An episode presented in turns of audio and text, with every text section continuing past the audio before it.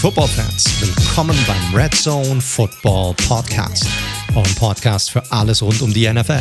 Mein Name ist wie immer Mike T, Host dieser wunderbaren Show und an meiner Seite begrüße ich wie jede Woche Co-Host und das analytische Herz des Red Zone Podcast, Daniel Potts.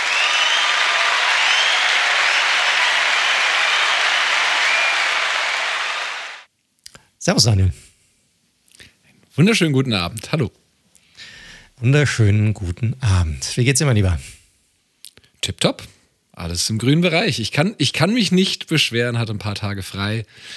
Kurztrip äh, über die Alpen gemacht in das schönste Land Europas, wie man sicherlich sagen kann, Italien, meiner Meinung nach zumindest. Und ja, da ein paar gute Tage gehabt. Es, es musste Urlaub abgebaut werden. Äh, 31.3. Und jeder, der es mal gemacht hat, Urlaub sich ausbezahlen lassen, äh, keine gute Idee. Wieso? In Deutschland scheiße besteuert. Ah, Ach, das wusste ich nicht. Als, als Scheißer kenne ich sowas nicht. Steuern haben wir gar nicht. Was kostet das denn? Ja, das Nice in der Schweiz ist tatsächlich auch, dass du, also was Urlaub betrifft, Urlaub einfach mitnehmen kannst. Du, es gibt hier keine Regelung, dass, die, dass du Urlaub bis zum 31.03. oder so abfeiern musst, sondern du hast, da geht es ein bisschen auseinander, entweder fünf oder ich glaube zehn Jahre, wo du Urlaub theoretisch unendlich viel mitnehmen kannst von Jahr zu Jahr und er verfällt einfach nicht. Also theoretisch, was man nicht machen sollte, weil man braucht natürlich auch Erholung, aber wenn du, keine Ahnung, 25 Tage, 30 Tage Urlaub hast im Jahr und du nimmst keinen Urlaub, dann könntest du den immer wieder mitnehmen ins neue Jahr hinein. Wow, und irgendwann machst du nach, nach neun Jahren Urlaubsjahr. Geil. Genau. Kann natürlich auch zu Problemen führen, wenn dann ein Mitarbeiter unter Umständen das Unternehmen irgendwie verlassen möchte oder so und hat dann ganz viel Urlaub angehäuft und kann dann einfach von einem auf den anderen Tag gehen. Sowas ist dann auch möglich. Also er hat so seine, sein Für und Wider, je nachdem, aus welchem Blickwinkel du das Ganze betrachtest. Aber ja, cool. Also freut mich, dass du ein bisschen rauskamst. Wahrscheinlich nicht alleine, sondern mit der mit deiner Herzensdame, gehe ich davon aus. So sieht's aus, so sieht's aus. Ich brauche ja, brauch ja jemanden, der mich sprachlich durch das Land schippert. Dementsprechend war das sehr, sehr, sehr hilfreich. Ja, und Leute, deswegen gestern war ich ja noch sehr aktiv, was das Getwittere rund um die Free Agency angeht, weil ich einfach noch Urlaub hatte. Ich kam wieder und äh, hatte halt noch frei, als die Free Agency losging. Und jetzt heute während eines normalen Arbeitstages ist das leider nicht im Bereich des Möglichen für zwei Vollzeitarbeitende wie uns. Ja, ich habe mich gestern auch total gewundert, weil wir, wir scheren einen Twitter-Account sozusagen miteinander. Und auf einmal kriege ich andauernd irgendwelche Notifications reingehauen von irgendwelchen Leuten, die die Tweets liken. Und ich sage, okay, ja, geil. Wow, haben wir irgendwie einen coolen Tweet rausgehauen und auf einmal geht der viral. Nein, Daniel haut einfach irgendwie 30 Tweets raus. so ist es. Man muss ja am Zeit der Zahn bleiben. Am ja. Zeit der Zahn? Am Zahn der Zeit. So. Ja, Guck mal, es geht schon, es geht schon wieder los.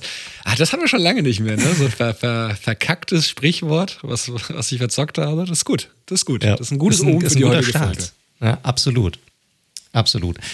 Ja, du hast es ja angesprochen. Ich meine, heute dreht sich natürlich alles um die Free Agency. Drehte sich auch die letzten zwei Wochen oder die letzten zwei Folgen schon um die Free Agency, wo wir eine Previews natürlich gemacht haben zu den Division. Aber offiziell Montag ging die Free Agency-Periode los, beziehungsweise die Tampering Period, also nicht ganz offiziell, sondern zwei, eigentlich fängt die Free Agency offiziell erst morgen an, am morgigen Mittwoch. Oder wann, wenn ihr es hört, der heutige Mittwoch, nehmt es, wie es ist. Äh, aber diese zwei Tage davor äh, wird es den Teams schon erlaubt, mit den jeweiligen Free Agents auch zu sprechen. Da werden dann Deals natürlich auch schon geclosed und dann auch natürlich auch bekannt gegeben. Ähm, und deshalb ja, ich weiß auch gar nicht, warum sie das machen. Sie sollten einfach sagen, Free Agency fängt am Montag an und fertig und sollten diese Tampering Period einfach, einfach rauslassen. Aber die ersten zwei Tage, zwei, drei Tage sind natürlich immer die wildesten, weil da gehen natürlich die ganz großen Free Agents, meistens zumindest, von der Ladentheke oder vom Tisch. Und da werden auch die teuersten Verträge ausgehändigt, normalerweise während dieser Zeit. Und wir haben uns jetzt auch im Vorfeld dieser Folge Gedanken darüber gemacht, wie wollen wir diese Folge eigentlich angehen, weil es ist ja klar, wir wollen natürlich ein bisschen analysieren, was jetzt schon passiert ist, aber es passieren ja trotzdem aktuell ja auch noch im Minutentakt werden ja die Deals sozusagen geclosed und auch bekannt gegeben. Und wir müssen mal gucken, dass wir hier so einen guten Spagat finden zwischen, wir besprechen schon das, was passiert ist und gucken natürlich auch immer noch mit einem Auge auf die Twitter-Timelines und die Free Agency-Tracker, die wir hier neben, nebenbei äh, noch offen haben um natürlich auch dann noch möglicherweise neue, geile, coole Trades, Deals, Free Agency Pickups zu besprechen. Besser konnte ich es nicht zusammenfassen. Und es ist ja auch schon vor, sag ich mal, dieser offiziellen Periode einiges passiert und deswegen lass uns reinstarten, oder? Es, es wird ja nicht ruhig. Ja, richtig. Wir haben natürlich auch viele News. Äh, vielleicht sollten wir eine Sache, die wir auch die letzten paar Wochen natürlich auch gepusht haben ohne Ende, nochmal ansprechen. Äh, wir hatten ja unsere Spendenaktion für die Menschen in der Ukraine äh, und die haben wir jetzt am Freitag beendet gehabt. Und es sind jetzt insgesamt am Ende fast 3500 Euro zusammengekommen. Also nochmal ein ganz, ganz fettes Dankeschön an alle, die unterstützt haben, hier an alle mitgespendet haben. Ähm, die Spendenaktion ist jetzt vorbei. Die Kohle ist jetzt automatisch an das Deutsche Rote Kreuz sozusagen übermittelt worden. Und äh, ich finde es einfach nur cool, dass wir es hinbekommen haben, einfach so eine Aktion zu starten. Und wir werden definitiv auch dann zur neuen Saison wenn wir dann auch natürlich auch wieder unsere Tipprunde haben und vielleicht machen ja dieses, dieses Jahr oder für die kommende Saison noch mehr Leute mit, als letzte Saison mitgemacht haben. Und vielleicht kriegen wir dann für einen neuen guten Zweck oder einen weiteren guten Zweck dann nächstes Jahr wieder so viel zusammen, vielleicht sogar mehr. Aber ich finde es einfach geil, dass wir das so hinbekommen haben. Ich meine, letztes Jahr waren es dann noch irgendwie wir zwei zusammen ja, knapp, knapp unter 400 Euro. Jetzt sind es dieses Jahr schon dreieinhalbtausend. Wer weiß, wo wir nächstes Jahr landen. Also ziemlich geile Sache. Und vielen, vielen Dank an alle, die hier unterstützt haben. Also das nur nochmal vorweg. Ja, und natürlich ja. auch Props an den lieben äh, Mike Matthias, der das Tippspiel ja gewonnen hat und eigentlich ja was an ein Kinderhospiz, glaube ich, im Saarland spenden wollte, was auch ein Richtig. fantastischer Zweck gewesen wäre. Korrekt, korrekt. Aber die Ereignisse haben uns dann alle überholt und er war auch ohne zu zögern bereit, da den Spendenort sozusagen auf unsere Bitte hin anzupassen. Und vielen Dank auch nochmal an den Gewinner, ein, ein Ehrenmann, ein Ehrenhörer.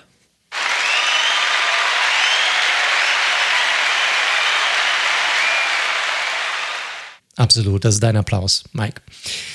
Gut, und wenn wir schon beim Thema Kohle sind, dann können wir jetzt rüberwandern, weil das ist eigentlich das Hauptthema in dieser Folge heute. Es, es dreht sich alles um das liebe Geld sowohl im Vorfeld schon Tage vorher vor der Free Agency gab es ja schon Deals. Wir haben ja letzte Woche schon gesprochen über den Trade von Russell Wilson zu den Broncos, über den neuen Vertrag, den Aaron Rodgers bekommen hat. Äh, und es sind natürlich in der Woche noch einige andere Sachen passiert, aber ich glaube, die größten News eigentlich, über die wir, die jetzt im Vorfeld passiert sind, ist eigentlich der Rücktritt vom Rücktritt. Ja, es ist jetzt, ich weiß nicht, ob man es wirklich als riesige Überraschung darstellen sollte oder es wirklich eine ist, aber Tom Brady ist zurück oder wieder da oder war nie wirklich weg. 40 Tage hat er sich Zeit gelassen, äh, um zu sagen, er, er, tritt zurück. So ein bisschen wie Jesus, als er durch die, als er durch die Wüste lief, hat ihn, hat das doch hinbekommen, ist wieder zurück in die NFL gekommen. Ähm, bleibt dabei auch bei Tampa Bay. Es gab ja auch so ein bisschen so dieser, ja, diese Gerüchte, wenn er doch nochmal zurückkommen sollte, dann will er nochmal zu einem anderen Team, wie zum Beispiel den 49ers oder sowas. Da gab es ja so diverse Gerüchte. Aber nein, er geht nochmal zurück zu Tampa. Und damit hat sich natürlich auch das, was wir letzte Woche so ein bisschen besprochen hatten, bei unserer Free Agency Preview, naja, dass diese Division total offen ist oder so. Das hat sich so, die Tür hat sich langsam so wieder ein bisschen geschlossen, natürlich mit der Rückkehr von Brady. Ja, total. Also ich war schon überrascht, muss ich ganz klar sagen. Ich dachte, auch wenn der Rücktritt nicht so gelaufen ist, ihr erinnert euch ja immer noch, diese Sache, die wurde ja schon von Schäfter vorher geleakt und dann hat er dann doch reagiert nach zwei Tagen. Ich dachte, das wäre es schon. Ich habe auch diesem Video mit Cristiano Ronaldo, die, die es nicht mitbekommen haben, er war ja, weil es ja die gleiche Eigentümerfamilie ist, sowohl von Man United ähm, als auch von den Buccaneers, war er am Sonntag im Stadion beim Spiel gegen Tottenham und stand danach mit Cristiano Ronaldo auf dem Feld und ich, er hat ihn irgendwie nur noch so gefragt, so, ja, äh, are, you, uh, are you finished? Und er so, yes. Und da schon so, ah, okay, das ist jetzt einfach nur, weil er Bock hat, irgendwie so einen kleinen Gag, die Medien nochmal so ein bisschen, sage ich mal, an der Nase herumzuführen. Und ja, ich glaube, drei Stunden später war es dann offiziell. Er, mit der Begründung, ja, er hat gemerkt, dass er das Spiel Football so sehr liebt und jetzt wäre noch nicht die richtige Zeit gewesen, um zu gehen. Und er hat ja auch, muss man ganz klar sagen, er war ja ein veritabler MVP-Kandidat. Also es war ja nicht so, dass jetzt aber der Zahn der Zeit so an ihm genagt hat, dass er hätte aufhören müssen, sondern er war noch absolut einer der Top-Quarterbacks in der Liga. Ist natürlich der, wie diese ganzen Goats, Michael Jordan auch und was weiß ich was, der ultimative Competitor. Der liebt den Wettbewerb. Und irgendwie hat er noch was bei ihm gekitzelt. Und für die Bucks natürlich absoluter Gamechanger von einer Saison, die ja, irgendwo so im Mittelfeld, Division-Sieg und Mittelfeld hätte oder Wildcard aus hätte enden können zu, hey, we are back. es geht wieder los. Ja, absolut. Also für die Bucks ist es natürlich krass. Äh, für die Liga ist es krass. Ich weiß nicht, also mir ist es im Grunde egal. Also das Thema juckt mich null. Ich finde es in der Hinsicht vielleicht ein bisschen schade, ne? weil sich alles natürlich immer so ein bisschen um Brady dreht, weil er die Lichtgestalt ist in der Liga. Und ich glaube, dass die, sein Rücktritt so ein bisschen auch die Chance eröffnet hat, dass vielleicht andere Storylines so ein bisschen mehr zum Tragen kommen und andere Spieler so ein bisschen mehr in den Fokus rücken. Dass es dadurch jetzt nicht passiert. Ich finde, es gibt ja auch noch diese eine sehr interessante Statistik, weil du auch so Competitor angesprochen hast, so die letzten Jahre ich meine, wenn du dir die letzten Jahre anguckst, dann hat er immer sozusagen ein Off-Jahr gehabt, wo er nicht den Super Bowl gewonnen hat und das Jahr darauf hat er dann sozusagen den Super Bowl gewonnen. Dann müsst ihr irgendwie die letzten sieben oder neun Jahre müsst ihr zurückgehen. Ähm, das war bislang immer so. Das heißt, er wäre jetzt dieses Jahr eigentlich wieder dran, sozusagen einen Super Bowl zu gewinnen. Und äh, hat natürlich auch so ein bisschen Implikationen von das, was man auch gehört hat bei unserem ähm, nächsten Topic, denn dieser Mann war ursprünglich unter Umständen auch in der Verlosung bei den Tampa Bay Buccaneers, beziehungsweise erst in der Verlosung in der gesamten AFC South, äh, NFC South, was man so liest. Denn wenn wir jetzt mal von Tom Brady weggehen, oder hast du noch irgendwas zu ihm? Naja, die Randnotiz, dass Tom Brady in Deutschland spielen wird dieses Jahr im November. Das stimmt. Ja, absolut. In München wird Tom Brady spielen. Und äh, ich habe einen Tweet gelesen dazu, den ich ganz passend fand. Ich finde es gar nicht geil, weil jetzt kommen die ganzen Spackos, die irgendwie Connections haben zu Karten und werden sagen, ach ja, wenn Brady spielt, das ist dieser Footballspieler, da komme ich dann auch mal nach München und lass mich irgendwie einladen. ja, fand ich, fand ich gar nicht so weit weg. Äh, ich glaube, das Interesse an Tickets, ich glaube, es gab schon über 400.000 Anfragen für das Spiel ja. in München. Ja, das ist so. Das sollte nicht weniger geworden sein, nehme ich an. Richtig, das glaube ich auch. Das glaube ich auch. Aber ja, also The Goat is back. Äh, Im Grunde genommen war er hier nie wirklich weg. Kann bei ja. mir pennen die Nacht, wenn er Bock hat. Wenn er Lust hat, kann er das auch machen, ja. Passt. Ich ihm die Couch her. Gut. Kommen wir zu einem anderen Quarterback. Ähm, welch, wen wollen wir zuerst behandeln? Wollen wir nochmal den, den Update zum Roger-Stil oder wollen wir zum ja, ich glaube, Deshaun Watson war das dominierende Thema, oder? Dann, dann nehmen wir Watson zuerst. Komm, nehmen wir Watson zuerst. Also Deshaun Watson. Ja, ähm, was gibt es dazu zu sagen? Also er hatte seinen, äh, seinen Tag vor Gericht sozusagen. Da ging es darum, ob es zur Anklage kommen würde. Da hat sich eine Jury, soweit ich das mitbekommen habe, hat sich eine der Damen, die ihn zur Anklage bringen wollte, vor Gericht angehört und hat dann entschieden, dass es nicht zur Anklage kommen wird. Dass es ähm, ja, dass das in dem Fall keinen Sinn macht, so dass es hier auch nicht zu einer äh, zu einem Kriminalfall, also einem Criminal Case, ich weiß nicht, ob ich das gerade richtig übersetze, äh, kommen wird ähm, bei, bei Watson, sodass er dahingegen, glaube ich, auch gar nicht im, im Knast landen kann. Das heißt nicht automatisch, dass er unschuldig ist, sondern nur, dass es quasi wohl an Beweisen nicht reicht, ihn wirklich vor, vors Gericht oder vor die Anklage zu bringen. Ähm, Zivilklagen könnten trotzdem weiterhin folgen. Ich glaube auch, dass sie folgen werden, weil Zivilklagen in den USA, da kann man relativ viel Kohle rausholen. Wer sich noch irgendwie an den O.J. Simpson Trial von damals irgendwie erinnert, der wurde ja auch freigesprochen damals bei den ähm, von den angeblichen Morden, die er äh, begangen haben soll und hat dann in dem ähm, Zivilprozess dann verloren und musste dann irgendwie, ich meine, er hatte keine Kohle, aber wurde verklagt auf, ich glaube, 35 Millionen Dollar oder irgendwie sowas. Also da kann es mal richtig hoch hergehen, je nachdem, äh, was da dann passiert. Aber es hat natürlich diese Tür jetzt geöffnet für Watson, dass ein Trade zustande kommen könnte. Und aktuell sieht es so aus, als würde einer zustande kommen. Und es haben sehr, sehr viele Teams ihren Hut in diesen Deshaun Watson-Ring geworfen. Und zwar auch einige Teams, wo man vorher nicht wirklich gedacht hat, dass die ihren Hut in den Ring werfen würden.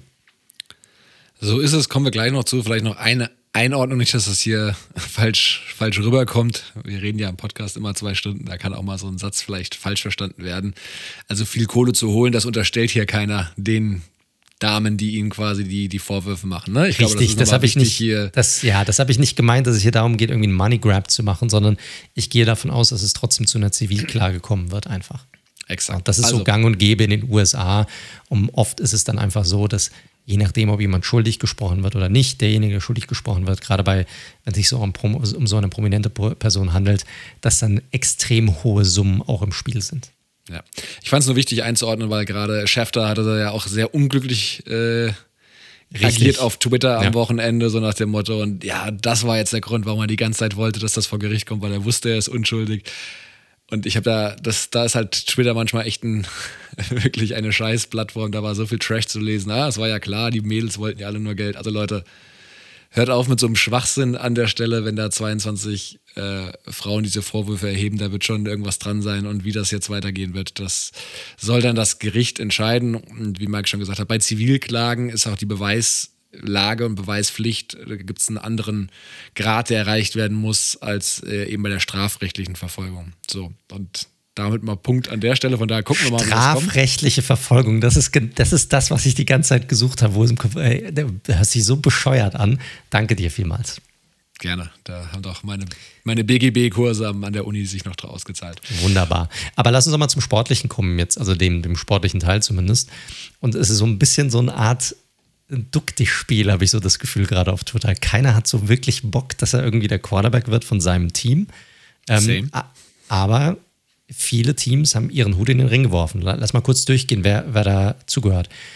Und ich sag mal, selbst bevor jetzt Brady zurückgekommen ist, waren ja selbst die Buccaneers lose im Gespräch und eigentlich die gesamte NFC South. Also aktuell die Saints sollen sehr, sollen tief mit drin sein, die Panthers sollen tief mit drin sein.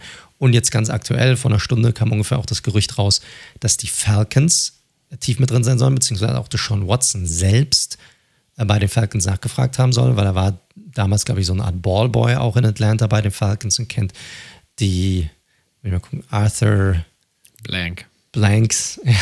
Sehr gut. Nicht gefallen. Arthur Bank. Ja, Banks. Banks, sondern Arthur Blank. Naja, nicht der Vater aus äh, der Fresh Prince.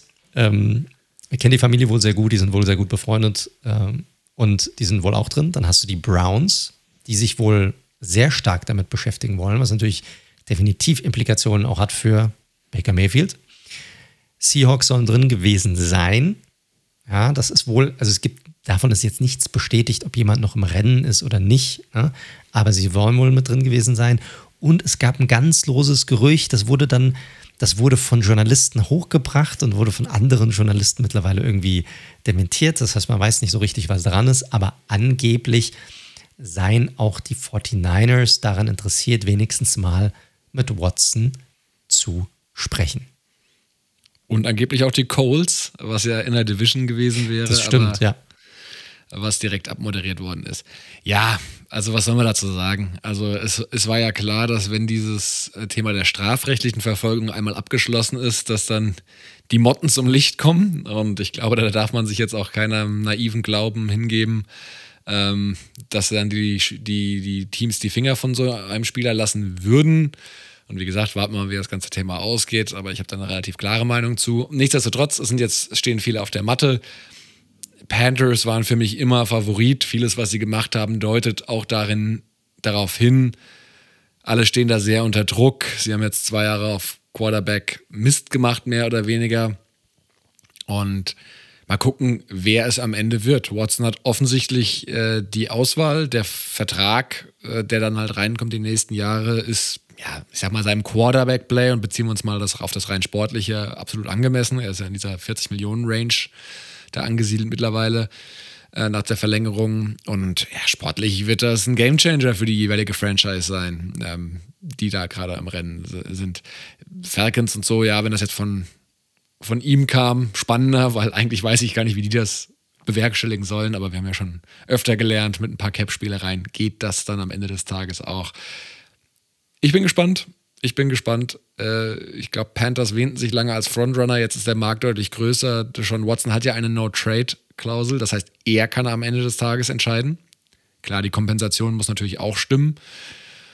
Und dann schauen wir mal. Oder es kommt doch noch irgendein Dark Horse, mit dem jetzt keiner rechnet. Aber wir werden sehen.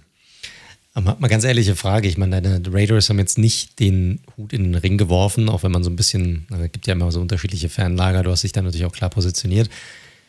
Aber ganz ehrlich, was machst du als Fan, wenn du jetzt sagst, du hast eine klare Meinung zu dem Thema und jetzt holt dein Team diesen Spieler doch. Und ich meine, es handelt ja sich nicht um irgendeine Position, sondern es handelt sich um die wichtigste Position, um einen Spieler, der, ich meine, wenn alles gut läuft, wahrscheinlich die nächsten zehn Jahre plus bei dem jeweiligen Team dann bleiben wird. Was machst du? Du kannst ja nicht einfach dein Team wechseln oder sowas, ne? Und du willst ja trotzdem dein Team supporten und hoffen, dass die gut spielen. Kann man das trennen? Wie, wie, wird, wie wird das funktionieren? Frag doch mal bei Pittsburgh Steelers-Fans nach, wie die das so gemacht haben.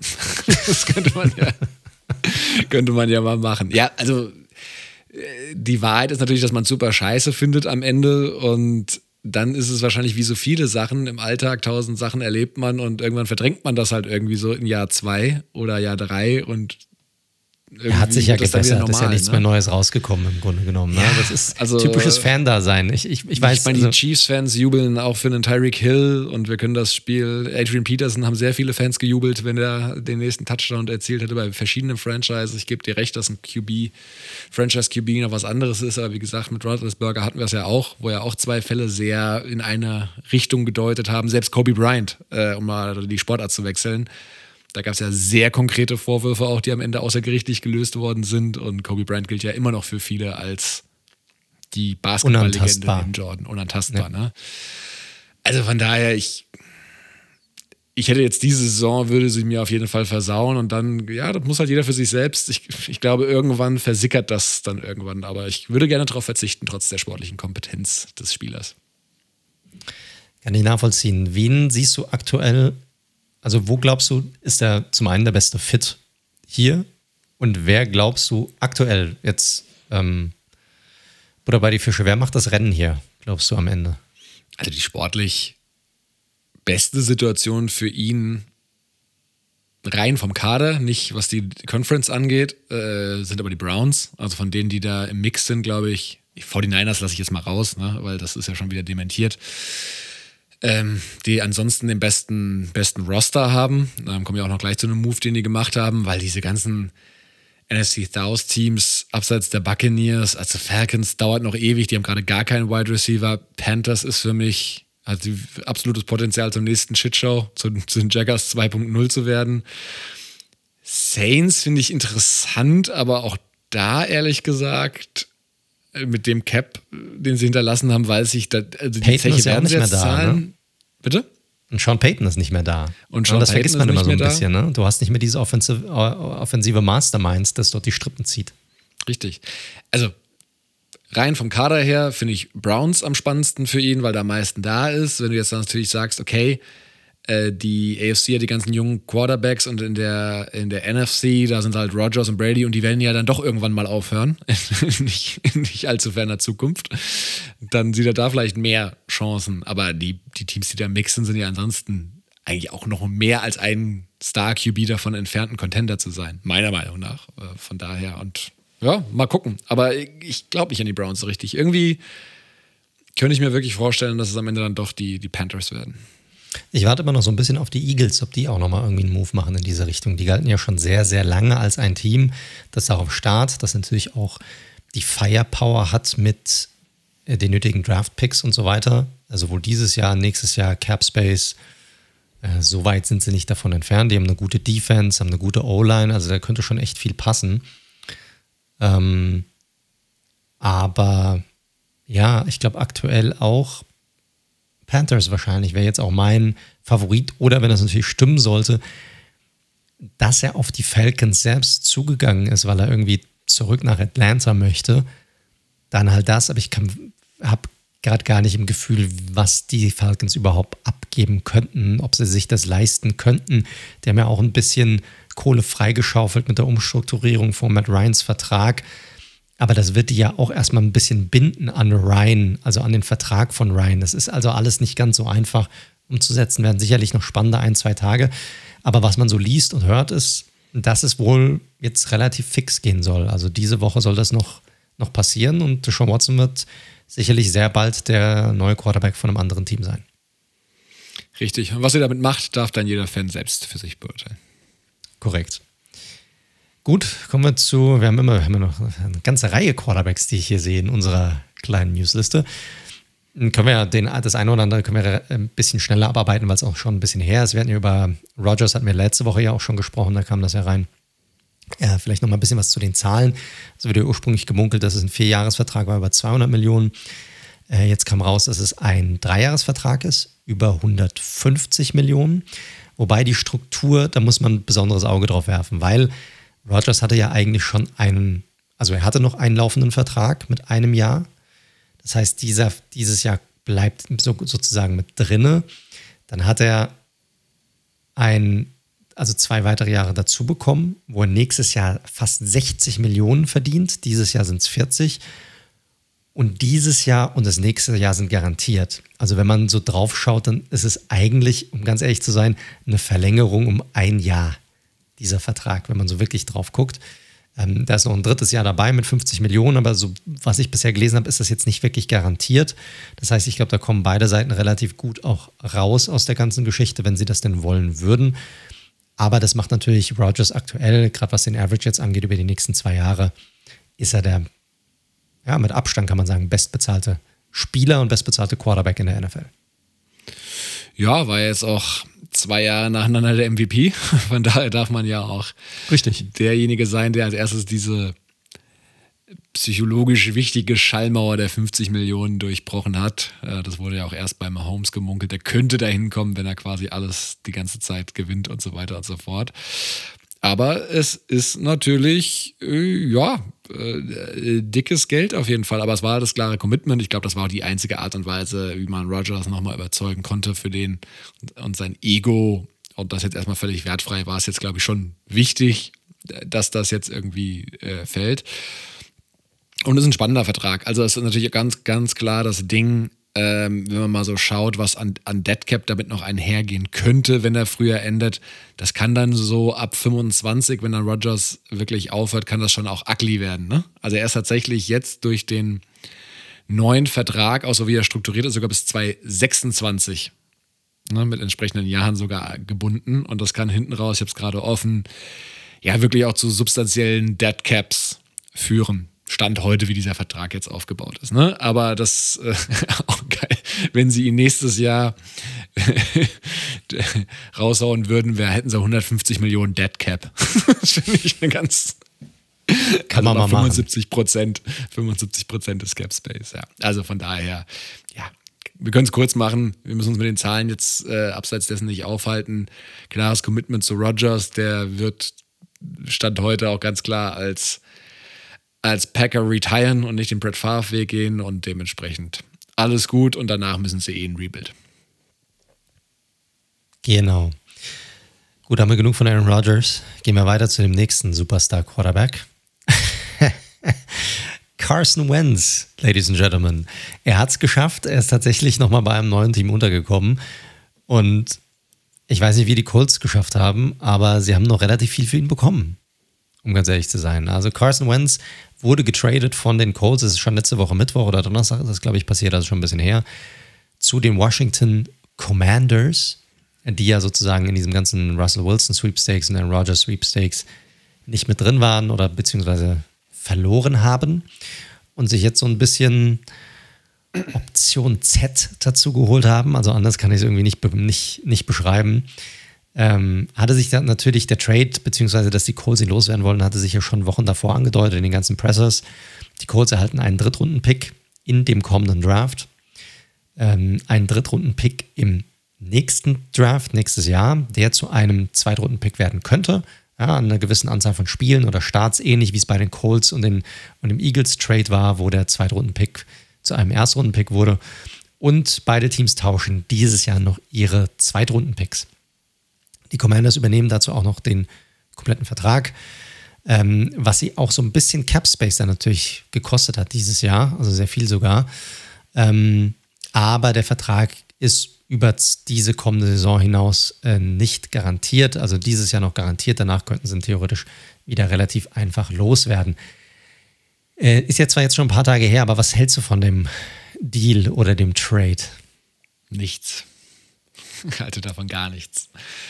Also die Commanders, das muss man ja vielleicht, Teil der Geschichte ist ja auch, dass sie an Russell Wilson interessiert waren. Auch äh, Wilson hatte eine No-Trade-Klausel, konnte also sagen, nö, nach Washington zum schmierigen Dan Snyder, da möchte ich nicht hin.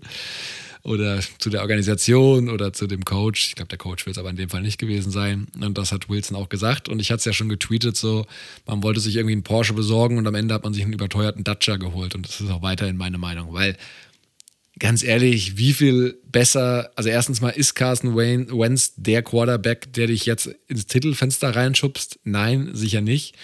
Und dann mal andersrum gefragt, wie viel besser ist Carson Wentz im Vergleich zu Teddy Bridgewater, Marcus Mariota? Sag mal, also, Alter, ist er überhaupt besser als Taylor Heineke? Jetzt mal ganz ehrlich. Auch das kann man sicherlich äh, in, in, Frage stellen. So, ne? Ich, mein, ich meine das, überhaupt, ich meine das auch die überhaupt beste nicht Version von Carson Wentz ist sicherlich besser als die beste Version. Ja, aber ich, ich meine es auch gar nicht despektierlich hier in dem, in, in dem Sinne für, für Taylor Heineke, sondern ich finde, Taylor Heineke macht für die Umstände, ich meine, was in Werdegang ist, fand ich absolut soliden und ordentlichen Job. Klar, da geht mehr. Aber ich wüsste jetzt nicht, ob ich jetzt sagen würde, boah, Wentz ist jetzt klar die bessere Option. Ja.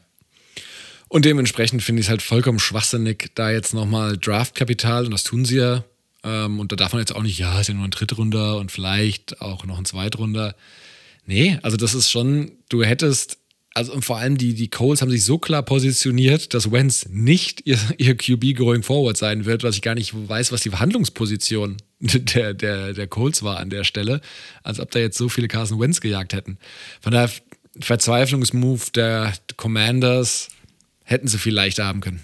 Aber, aber das ist ja das Krasse. Also, wie verzweifelt Teams sind, einfach diesen Quarterback zu finden, der sie nach vorne pusht. Oder den Quarterback zu finden, dass man noch so viel raushaut für einen Quarterback, der jetzt schon zum zweiten Mal in Folge relativ eindeutig gezeigt hat, dass er es nicht ist. Aber mir soll es recht sein, ich habe kein Problem damit, dass er zurück ist in der NFC East. Äh, aber ich glaube einfach für die Commanders war das nicht der richtige Schritt. Aber ja. gut. Äh, nächster Quarterback hier in der Liste ist Kirk Cousins. Der hat ähm, ja nochmal eine weitere Verlängerung sozusagen unterzeichnet, einen Einjahresvertrag. 35 Millionen, komplett garantiert, ähm, sodass er diese Saison und auch kommende Saison der Quarterback sein wird und wahrscheinlich auch, also definitiv auch der Quarterback sein wird für die Minnesota Vikings. Ähm, und hat den Vikings dadurch ein bisschen Cap Space gespart dieses Jahr von 14 Millionen, damit sie so ein paar Sachen machen können. Ähm, hat er natürlich auch jegliche Gerüchte sozusagen dann auch aus der Welt geschafft, dass er nochmal irgendwie getradet werden könnte oder Thailand Straits sein könnte. Ähm, gab ja Gerüchte in beide Richtungen. Entweder ist er weg und auch, dass O'Connell ihn aber auch, auch sehr mag, weil er mit ihm schon zusammengearbeitet hat, also der neue Head Coach der Minnesota Vikings. Und ja, er bleibt jetzt definitiv. Also Minnesota Vikings, da gibt es ja zwei Lager. Die einen sind pro Cousins, die einen sind total dagegen. Aber wird die kommenden zwei Jahre definitiv noch sicherlich auch der Starting Quarterback der Minnesota Vikings sein. Ja, also was soll man sagen? Ich glaube, äh, ich verstehe natürlich, dass die sagen, ey, da kommt jetzt ein neues Front Office, neuer Analytics Guy als GM, neuer äh, offensiver Head Coach. Und wenn wir Cousins nicht traden können für irgendjemanden, der interessiert ist, dann lassen wir das eine Jahr noch mit ihm und ähm, draften dann einen Rookie. Und ja, ich glaube, die Leute sind jetzt ein bisschen enttäuscht, dass dieser Umschwung sicherlich sich noch rauszögern wird. Aber wie gesagt, also es gibt jetzt auch, ich bin jetzt auch kein Cousins-Fan, aber es gibt sicherlich Schlimmeres, als Kirk Cousins noch auf QB zu haben. Richtig, und die Vikings, Leute, ich, das einzige Argument, ich verstehe die Enttäuschung, wenn es ist ein verzögerter Umbruch, weil die Vikings sind auch ja nicht irgendwie in Contention nächstes Jahr sicherlich. Schwieriges Team. Es wird auch wieder so Middle of the Road sein. 500er Team wahrscheinlich so. Und da will es eigentlich nicht sein. Da will es eigentlich nicht sein, nicht sein, korrekt. Aber ja, es ist ein anderes, ist ein anderes Topic, können wir ein andermal ähm, besprechen. Lass uns mal weggehen von den Quarterbacks. Es gab noch ein paar andere interessante Deals, noch Trades und sowas. Äh, einer, äh, vor allem bei deinem Team, ja, eine fette Verlängerung. Max Crosby hat er sich hart, also meiner Meinung nach absolut verdient, hat eine Verlängerung unterschrieben über vier Jahre, äh, 98,98 Millionen Dollar. Ganz äh, Nice die Zahl hier, 53 davon, 53 Millionen garantiert. Was hältst du von den Deal? Ähm, gut, also sehr symbolträchtig. Die 98 ist ja auch seine Trikotnummer, also deswegen 98,98. Es wurde auch announced, zwei Tage. Crosby hatte ja lange mit Alkoholproblemen zu kämpfen und ist jetzt seit zwei Jahren nüchtern. Ähm, und ja, tut auch viel für die Community und berichtet darüber. Und das war jetzt sozusagen sein Paycheck. Er hatte noch nicht so viel verdient. Äh, er war ja ein späterer Draft-Runden-Pick tatsächlich, hat natürlich mega performt, hat die Liga letztes Jahr in Pressures. Vierte Runde, oder? Äh, ja, ich habe auch überlegt, ob vierte. Nee, ich glaube vierte tatsächlich, ja. Ähm, auf jeden Fall ähm, später, jetzt kann er nicht in den ersten Runden, hat die Liga in Pressures angeführt. 53 Millionen, das ist ja immer ganz wichtig bei diesen Verträgen. Kommen wir auch gleich, bevor wir die Free Agency Deals uns alle anschauen, noch zu, äh, dass man immer genauer schauen muss bei den Verträgen und was da so rausgeblasen wird. 53 Millionen sind garantiert. Das ist ein junger Edge Rusher, der also absolut in seiner Prime ist. Die Garantien sind viel geringer als bei Bosa, Watt, ähm, ähm, oder Garrett und dementsprechend vollkommen fein, absolutes Gesicht der Franchise. Cool, dass man den eingeloggt hat. Ja, sehe ich ähnlich. Ist natürlich auch auf einer super wichtigen Position. Und deshalb passt das auch schon. Ähm, wichtige Position. Gehen wir zum nächsten Team rüber. Center-Position bzw. Offensive Line-Position bei den Philadelphia Eagles. Jason Kelsey. Wir hatten letzte Woche kurz in unserer NFC-Preview darüber gesprochen, dass er noch nicht ganz sicher war, würde er zurückkehren oder nicht. Und jetzt ist es klar, er kehrt mindestens nochmal für eine weitere Saison zurück, hat einen Einjahresvertrag unterschrieben bei den Eagles über 14 Millionen Dollar. Das macht ihn aktuell zum bestbezahlten Center in der Liga. Auch das ist definitiv wohlverdient, weil das ist er. Also er ist definitiv ein Top 5 Center, äh, wird deshalb auch so bezahlt und für die Eagles immens wichtig, dass sie diesen absoluten Anführer auch nicht nur auf dem Feld, sondern auch im Lockerroom weiterhin bei sich haben. So viel dazu. Ähm, dann ein weiterer Center, Ryan Jensen, hat auch eine Vertragsverlängerung unterschrieben gehabt. Ähm, drei Jahresvertrag hat er bekommen, 39 Millionen. Also auch da 13 Millionen Kontrakt, ein bisschen unter dem von Jason Kelsey. Ähm, aber auch super, super wichtig hier. Und, und, dann wohl auch mit Brady zusammen, würde ich vermuten. Und dann, genau. Also ich glaube, das hat, das hat ja dazu beigetragen. Sie konnten nicht die ganze O-Line beisammenhalten. Ne? Da kommen wir ja auch gleich dazu. Er hat es dann nochmal probiert, aber da war der ein oder andere Deal war dann schon fertig. Ja, oder da kam man nicht mehr raus. Aber Johnson kann er halten. Nochmal weitere drei Jahre dran gehängt, 40 Millionen knapp. Also das ist auch definitiv mit drin. Kommen wir zu den Trades. Gab es auch zwei große Trades. Fangen wir bei dem Wide Receiver an. Amari Cooper ist nicht mehr Teil der Dallas Cowboys. Auch da wurde ja spekuliert darüber, ob er nicht gecuttet oder entlassen werden könnte, weil er ein Capit hat von 20 Millionen. Und man hat einen Trade-Partner gefunden. Und zwar ist Cooper jetzt Teil der Cleveland Browns. Browns übernehmen den Vertrag, 20 Millionen pro Jahr. Bisher habe ich jetzt noch nicht davon gehört, dass er irgendwie einen Pay-Cut nimmt oder dass es nochmal eine Umstrukturierung gibt. Vertrag geht auch nochmal weitere drei Jahre. Die Cowboys erhalten einen Fünftrunden-Pick im kommenden Draft und beide Teams tauschen auch nochmal den Sechstrunden-Pick aus. Also wirklich nicht viel, was sie hier bekommen. Hat wohl damit zu tun, dass es relativ sicher war, dass die Cowboys ihn wohl äh, gecuttet hätten oder dass es irgendwo durch den NFL-Flurfunk durchgegangen ist und sie da wohl niemanden finden konnten, der irgendwie mehr geboten hat und sie ja einfach noch irgendwas mitgenommen haben. Hat dann natürlich auch umgekehrt dazu geführt, dass äh, Jarvis Landry, der Slot Receiver, der Cleveland Browns dann relativ kurzfristig danach dann entlassen wurde, um dann Cap Space freizumachen von, ich glaube, knapp 16 oder 17 Millionen. Sehr interessant. Cooper ist einer der besten Route Runner in der Liga und sicherlich eine klare Nummer 1. Genau, und äh, wer sich jetzt wundert, hä, so ein guter, guter Receiver, so wenig Trade Value, ja genau, weil Mike es ja schon angesprochen hatte, ja, es war sehr sicher, dass sie ihn sonst aus Cap-Gründen wo sie sich selbst reinmanövriert haben durch den beschissenen Sieg Elliott-Vertrag und auch den Vertrag von Dak Prescott, der so war, dass sie ihn auch nicht so leicht umbauen konnten, um da jetzt Cap freizuschaufeln.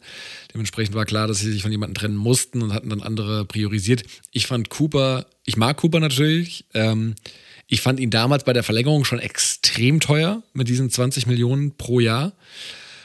Und jetzt war es tatsächlich so, die Browns übernehmen diesen Vertrag, der aber nur noch ein Jahr voll garantiert ist. Das heißt, die Browns hatten jetzt auch Capspace, sagen, hey, wir brauchen diese Outside-Waffe ganz klar, nachdem OBJ weg ist, weil das da nicht funktioniert hat.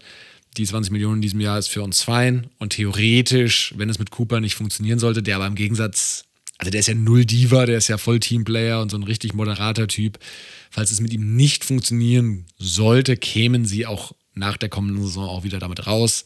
Und dass die Browns was auf Wide Receiver gebraucht haben, ich glaube, ähm, das ist unstrittig. Da gab es wahrscheinlich wenig Teams, die so sehr auf Wide Receiver eine Verstärkung gebraucht haben. Ja, es sind auch ein bisschen andere Wide Receiver-Typen. Klar. Cooper und, und Landry. Ich glaube, das macht für alle so ein bisschen Sinn hier, das Ganze. Und dann natürlich gehen wir nochmal auf die Edge Rusher Position, weil auch da gab es einen fetten Trade und auch leider für dich innerhalb deiner Division. Äh, denn die Los Angeles Chargers haben sich verstärkt und haben einen zweiten Bookend, sozusagen, so nennt man das ja, dazu gewonnen gegenüber von Joey Bosa und haben für Khalil Mack getradet von den Chicago Bears. Und was gab es da für Kompensation? Ein Zweit- und einen Sechstrunden-Pick gab es dafür. Auch da der Hintergrund, dass äh, ja, Max schon noch auf einem relativ dicken Deal sitzt ähm, für die nächsten Jahre. Der Capit im kommenden Jahr sehr überschaubar ist, weil den müssen die Bears noch größtenteils aufnehmen, also haben noch über 20 Millionen Dead Cap für nächstes Jahr. Und ja, mal sportlich betrachtet für die Chargers absoluter Boss-Move gewesen, muss man ganz klar sagen, weil Khalil Mack endlich haben sie mal jemanden auf der anderen Seite zu Bosa, was den Pass Rush angeht, aber Khalil Mack ist auch ein sehr starker Run-Defender. Ähm, das wird bei Edge Defender manchmal so ein bisschen außen vor gelassen. Das geht so ein bisschen unter, weil man da immer nur auf die Sack und die Pressure-Zahlen schaut. Aber auch Edge Defender sollten im Idealfall den Run verteidigen können. Und das macht Mack super. Letztes Jahr zugegebenermaßen in der Fußverletzung einige Spiele verpasst. Er ist 31, aber es gibt ja noch genug Edge Rusher, die noch ein paar Jahre im Tank haben. Also ich muss es leider sagen, die Chargers, wir kommen ja später noch drauf, äh, was sie diese Offseason machen. Ähm, auch schon letzte Offseason muss man sagen, das ist leider alles sehr, sehr gut. Hat Hand und Fuß und ich würde definitiv nicht gegen einen Khalil Mack wetten wollen, um ganz ehrlich zu sein.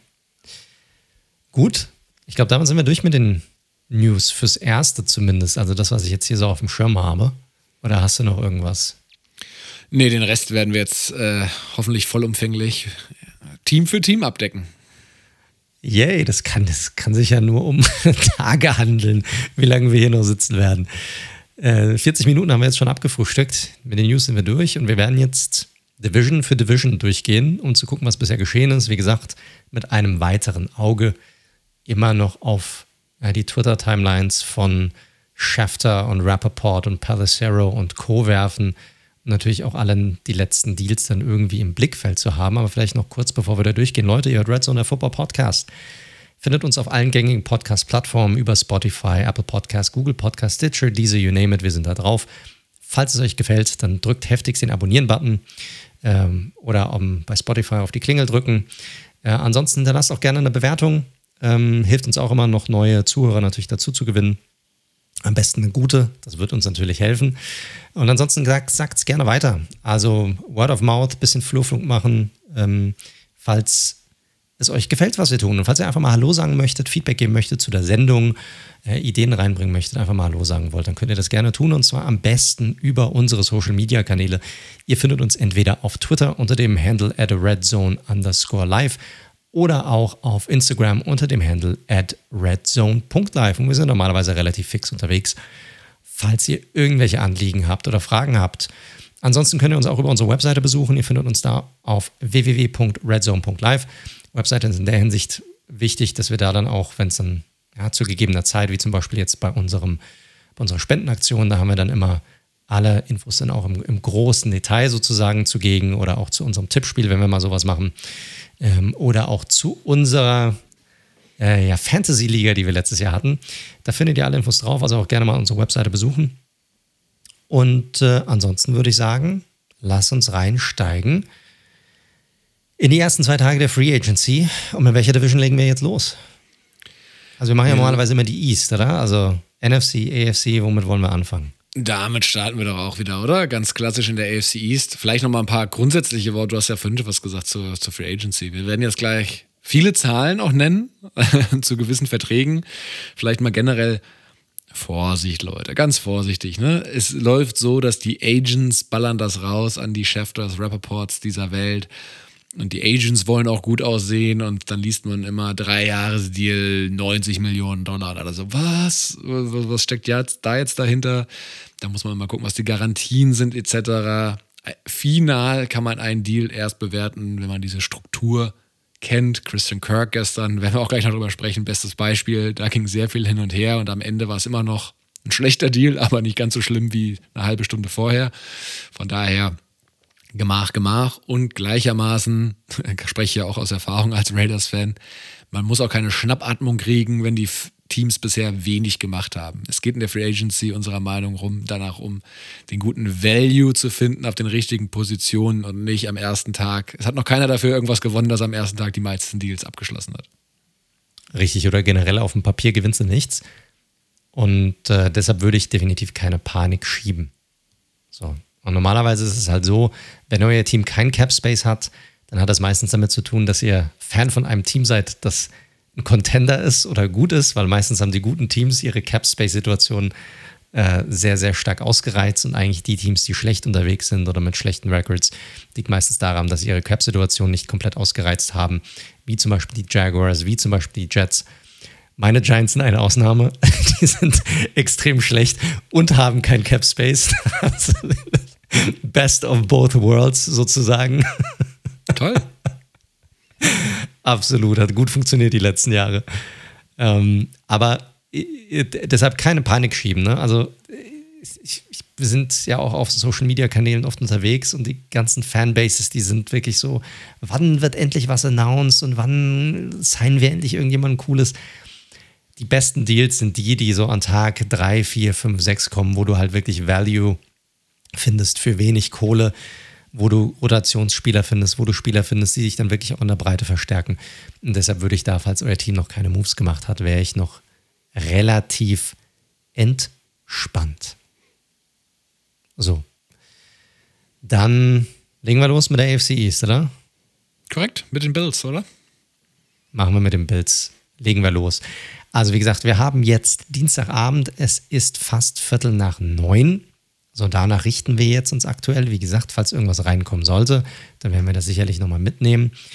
Aber aktuell ist es so, dass die Bills bislang, ich sag mal, medium-umtriebig waren. Sie haben ein paar Leute gesigned, die schon auf dem Roster waren, wie ein ähm, äh, Isaiah McKinsey, der hat einen Zweijahresvertrag bekommen über 8 Millionen. Ähm, sie haben ein paar Moves gemacht in der O-Line, die fand ich ganz interessant, mit Roger Saffold und Mitch Morse. Und was ich auch einen ganz interessanten Pick finde, gerade weil sie ja auch schon relativ vollen Running Back Room haben. Sie haben JD McKissick von den ähm, Washington Commanders dazu geholt. Der hat einen Zweijahresvertrag bekommen über 7 Millionen. Aber so richtig so ein Mega-Deal haben sie jetzt bisher noch nicht rausgehauen. Nicht, dass sie da jetzt irgendwie in der Verantwortung gewesen wären. Sie haben ja jetzt auch nicht so viel Cap-Space gehabt. Das hatten wir ja vor zwei Wochen schon besprochen. Ähm, und die Team Needs, die wir so damals herausgestochen haben, war ja vor allem auch die Wide Receiver-Position, ähm, auch, die, auch die Defensive Line. Da haben sie Tim Settle verpflichtet, eher so ein Run-Stopper. Aber wenn du dir so die Deals anguckst, was hältst du aktuell von, der, äh, von den Free Agent Signings, die die Bills gemacht haben? Wo siehst du sie? Äh, gefällt mir ganz gut. Also vorneweg, du hast ja schon angesprochen, die O-Line, da haben sie ja zwei Spieler gehen lassen, die eigentlich ganz gut funktioniert hatten, mit, mit Williams und, und Feliciano. Äh, Roger Saffold als Guard mag ich sehr. Da wissen wir jetzt noch nicht genau, was der kostet. Ähm, aber das könnte echt eine gute Verstärkung sein. Und ich finde auch den, den McKissick-Deal, weil so, ein, so einen richtigen Pass-Catching-Running Back, und das ist ja mehr oder weniger so die Paraderolle von McKissick, hatten sie nicht. Das konnte weder Singletary, der am Ende der Saison ja doch nochmal ein bisschen aufgedreht hat, als auch Zach Moss, der bisher eher so eine Enttäuschung ist, wirklich vorweisen. Und deswegen finde ich das eine ganz spannende zusätzliche ähm, Edition. Isaiah McKinsey, der Wide Receiver, hat eh nochmal ganz gut aufgedreht. Ich glaube, sie werden auf der Receiving-Seite werden sie noch irgendeinen kleinen Veteran- Move machen, ähm, um den, gehe ich mal von aus, den Abgang von Emmanuel Sanders ähm, zu kompensieren. Und ja, was soll man sagen? Das ist einfach von vornherein schon ein gutes Team. Sie haben jetzt hier so ein paar Adjustments mehr oder weniger vor, vorgenommen, ähm, nochmal ein bisschen eine andere Spark reingebracht und ne, also soweit alles, alles im grünen Bereich. Ähm, kann da nichts kritisieren. Ja, finde ich okay. Wie gesagt, das ist so ein typisches Team mit wenig Cap Space. Das ist schon gut. Das muss irgendwie gucken, dass er auch Roleplayers reinbringt, vielleicht günstige Starter reinholt. Das haben sie mit Morris gemacht. Bei Saffold bin ich nicht so ganz bei dir. Da bin ich eher ein bisschen skeptischer, was diese Verpflichtung angeht. Aber ein Tim Settle in der Defensive Line, gerade so was das Run-Stopping angeht, glaube ich, ist okay. Und interessanter Deal ist noch der Cornerback Sierra Neal auch 11, ja, 11 Millionen, drei Jahre. Ich glaube, das ist ein Spieler, der definitiv reinkommen wird, um zu competen für diesen Nummer 3, Nummer 4 Spot auf der, auf der Cornerback-Position. Also insgesamt die Bills finde ich mit einer, ja, solide bislang. Nicht, nicht splashy, aber grundsolide und das ist gerade bei einem Team, das eigentlich schon gut ist, eigentlich kein schlechtes Zeichen. Korrekt. Gut. Gehen wir rüber zum nächsten Team. Was schauen wir uns an? Die Dolphins vielleicht. Hm? Also Dolphins haben natürlich sehr, sehr viel Cap Space gehabt. Ich glaube, waren sogar die Nummer 1 in Cap Space, bevor die Free Agency losgegangen ist. Haben natürlich einige Needs gehabt, hatten auch einige Free Agents. Gesicki, Fuller, Ogba, Brissett, Needs waren O-Line, Wide Receiver. Ähm, haben es hinbekommen, dass sie den einen oder anderen Spieler auch zurückbekommen haben. Allen voran Emmanuel Ogba, der hat richtig fett abkassiert. Vier Jahresvertrag, über 65 Millionen Dollar, davon fast 33 Millionen ähm, über die ersten zwei Jahre. Also das ist ein richtig fetter Deal. Hat er sich auch so ein bisschen verdient. Er hat die letzten zwei, drei Jahre schon sehr, sehr, ich sag mal, auf einem soliden bis guten Niveau gearbeitet. Und dann jetzt gerade mit so einem, ich sag mal, ähm, Cap Space Rise insgesamt, ähm, Salary Cap Rise, sorry, äh, ist, ist dann so ein Spieler, der eigentlich definitiv äh, eincasht und das, das passt, finde ich, ganz gut insgesamt. Ja, also Ogba war halt äh, vor der Free Agency schon ein Spieler, wo man gesagt hat, ja, der wird halt so ein Klassiker, ein guter Spieler, aber kein, kein Starspieler. Der wird ein paar Millionen zu viel kriegen. Ist für meinen Geschmack jetzt auch passiert. Ich meine, das ist ein 16er Average, den er hat. Ja, kann man jetzt darüber diskutieren. Nichtsdestotrotz hat er jetzt zwei Jahre genau in dieser Defense eben gut funktioniert. Ist dann ein wichtiger Spieler. Ist halt Ende 20 äh, auch schon. Also ist jetzt nicht, dass es irgendwie so ein junger, äh, junger upcoming Star wäre. Passt. Wir wissen, was wir an ihm haben. Und wie es halt so oft in der Free Agency ist, ein paar, paar Euronen oder beziehungsweise Dollar zu viel. Richtig. Gesicki hatten ja schon gefranchise-tagt, dann haben sie aber auf der Wide Receiver-Position definitiv was gemacht. Sie haben sich Cedric Wilson geholt von den Cowboys, er hat einen Dreijahresvertrag bekommen für fast 23 Millionen. Aber bei den Cowboys eher so ein Roleplayer, Wide Receiver Nummer 4, wenn alle ähm, gesund waren bei den Cowboys. Hat das in der Zeit, gerade wo Gallup dann ausgefallen ist, ziemlich gut gemacht, fand ich. Es sind gut, hat gut Speed, guter Route Runner, gute Hände, also insgesamt ein sehr solider äh, Wide Receiver. Sie haben Preston Williams resigned für, für günstig Kohle. Und dann haben sie zwei sehr interessante Moves gemacht, fand ich noch in der Offense. Sie haben auf der Running Back Position was gemacht, haben Chase Edmonds dazu geholt von den Cardinals, der so ein bisschen, vielleicht ein bisschen zu wenig eingesetzt wurde bei den Cardinals, hatte ich so ein bisschen das Gefühl. Ne? Man hat so ein bisschen darauf gewartet, dass er so ausbricht immer wieder, weil er schon viel Talent hat. Hat auch viel Speed drauf. Deshalb glaube ich, ein Spieler, der auch gut in diese Rolle oder in diese Offense reinpassen wird die neue, die kommt. Und dann haben sie ganz interessant Teddy Bridgewater dazu geholt, also einen Backup-Quarterback. Hat einen, einen Jahresvertrag bekommen, bis zu 10 Millionen kann er machen, 6,5 davon garantiert. Was hältst du von den Moves? Ich würde noch ganz kurz ergänzen, und dann machen wir sie in einem Rutsch. Äh, äh Guard Connor Williams äh, von der Dallas Cowboys, auch einer der besseren Guards, die zur Verfügung standen. Ja. Und deswegen in einem, in einem ganzen Rutsch, also O-Line, ein Riesenproblem, dementsprechend jetzt auf Guard schon mal äh, was nachgelegt mit Connor Williams der gerade einen zwei Jahres 14 Millionen Deal ähm, unterschrieben.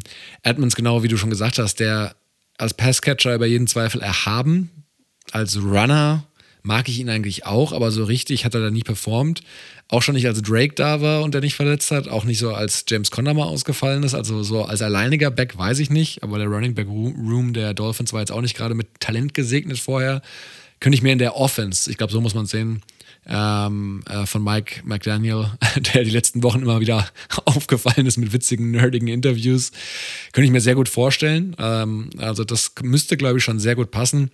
Ja, und Teddy B ist natürlich, finde ich günstig, ehrlich gesagt, die 6,5 Millionen. Also nenn mir mal jemanden, den du lieber als Backup-QB von, auch vom Style her, von Tour haben wollen würdest, als Teddy Bridgewater. Also. Nein, passt super. Passt super. Und wenn das irgendwie nicht funktioniert, ist ein sehr gutes Safety-Net, was du hier hast bei Bridgewater. Wenn es mit Tour nichts werden sollte, dann kannst du immer auf ihn zurückgreifen, dass jemand, der diese Offense äh, laufen kann, der gut in dieses offensive Scheme reinpasst als klarer Game Manager. Deshalb, wenn die Dolphins auch nächstes Jahr ja, konkurrenzfähig sein wollen, und das wollen sie ja definitiv, dann ist Bridgewater definitiv eine sehr gute Nummer zwei hier. Also, ich finde, ja, es, sie haben schon die Needs, die sie haben, die sind sie definitiv angegangen, finde ich auch mit ordentlichen Spielern. Auch hier nichts Flashiges dabei. Klar, Ogba hat den fetten Vertrag bekommen, Williams hat auch einen dicken Vertrag bekommen. Findest du die Kohle insgesamt bisher gut eingesetzt? Ja, die werden noch nicht fertig sein. Die Dolphins sind für mich schon noch ein ganz heißer Kandidat, auch, auch auf Terran Armstead beispielsweise noch. Den Tackle, der auf den Markt kommt, weil die O-Line, also ein Connor Williams als Guard äh, repariert hier nicht die O-Line, also das wird leider nicht reichen. Äh, JC Tretter auf Center ist jetzt überraschenderweise auch noch released worden, einer der besten Center der Liga von den Browns. Also die sind nicht fertig. Ähm, da wird noch ein bisschen was passieren und das, was sie bisher gemacht haben, ähm, macht für mich Sinn. Wilson, ja, das macht jetzt nicht viel was mit, macht nicht viel mit mir, möchte ich mal sagen, aber ansonsten alles nachvollziehbar. Sehe ich sehr ähnlich. Also bisher eine ordentliche bis gute Offseason oder Free Agency Periode, junge Free Agency Periode für die Miami Dolphins. Gehen wir zum nächsten Team über. Ich habe die New England Patriots hier auf der Liste und finde ich einen sehr interessanten Case hier. Wir hatten über die Patriots gesprochen. Viel Cap Space hatten sie nicht. Sie haben eigentlich ihren vielleicht besten Spieler auf dem Roster in der Free Agency gehen lassen, haben ihm noch nicht mal ein Angebot gemacht. Das ist Cornerback JC Jackson, dem du demnächst zweimal im Jahr zuschauen darfst, äh, weil der ja auch bei den Chargers gelandet ist. Ähm, der ist jetzt nicht mehr bei den Patriots. Und so haben die Patriots natürlich sehr viele Needs gehabt. Ne? Also Wide Receiver definitiv weiterhin gewesen, auch nach dem letzten Jahr. Cornerback dann definitiv. Edge-Position auch neben Judah und dass es da noch einen weiteren Spieler gibt und auch die Linebacker-Position. Letztere zumindest sind sie jetzt in einem Trade angegangen, wobei sie hier eigentlich einen jungen Edge-Defender dafür abgegeben haben in einem Trade mit den Browns. Die Patriots haben Mac Wilson dazu geholt und haben dafür in einem Trade Chase Winovich abgegeben an die Browns. Und Winovich, ein Spieler, der gerade, ich glaube, ich weiß nicht, ob er ein Zweit- oder Drittrunden-Pick war, kann mich nicht mehr ganz daran erinnern, aber der gerade in seinen ersten zwei Jahren ziemlich stark aufgespielt hat, glaube ich, für einen, für einen jungen Spieler. Und dann letzte Saison einfach komplett weg vom Fenster war. Und ja. der ist, ich glaube, für beide Seiten ein sehr interessanter Trade ist hier. Ja, also ich finde die Browns-Perspektive da ein bisschen spannender, weil Vinovic so Drittrunden-Pick war, sehe ich gerade, 77. Stelle. Äh, ich fand, der hat schon so Juice, ne? War so, schon so ein Energizer auf jeden Fall. Und Mac Wilson ist halt so ein Linebacker, wo ich jetzt sage, ja, also meiner Meinung nach gibt es den wie Sand am Meer, ehrlich gesagt. Und Winovich dachte ja auch immer, wäre so ein, auch so ein Typ, der so total zu, zu, zu Bellyjack passt, ne? Also von seinem ganzen, ganzen Style irgendwie und wie er sich so gibt. Von daher über, überraschender Move, aber das ist ja bei den Patriots immer öfter mal der Fall, dass sie mit irgendwas überraschen. Ansonsten ist nicht viel passiert, ne? Brian Hoyer müssen sie wirklich lieben. das ist ihr Backup-Quarterback für alle Zeiten, warum auch immer. Hm, ich hatte noch überlegt, Devin McCordy. Ah, also, Devin McCordy wird 35, wenn die Saison losgeht. Devin McCordy ist so ein bisschen diese Seele dieser Secondary, muss man fairerweise sagen. Aber jetzt nochmal da 9 Millionen rauszuknallen für den. Also, ja, Alter ist nicht alles, aber Speed auch, auch nicht unwichtig auf der Position. Ja, mein Gott, also er ist halt der verlängerte Arm.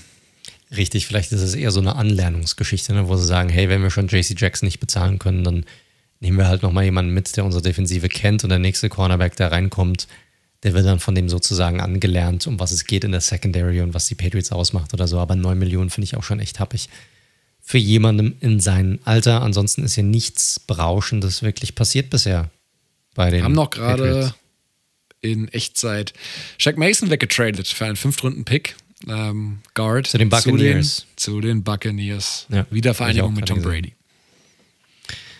Yep.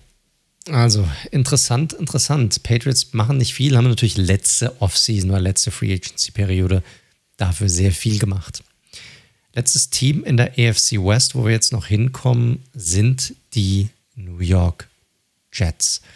Und die Jets natürlich auch super interessant, wieder eines der Teams, die sehr viel Cap Space haben ähm, haben auch viele Draft-Picks in diesem Jahr und auch viele Needs, gerade der, auf der defensiven Seite, Cornerback, Linebacker, Safety, aber offensiv genauso, die O-Line, Wide Receiver-Position.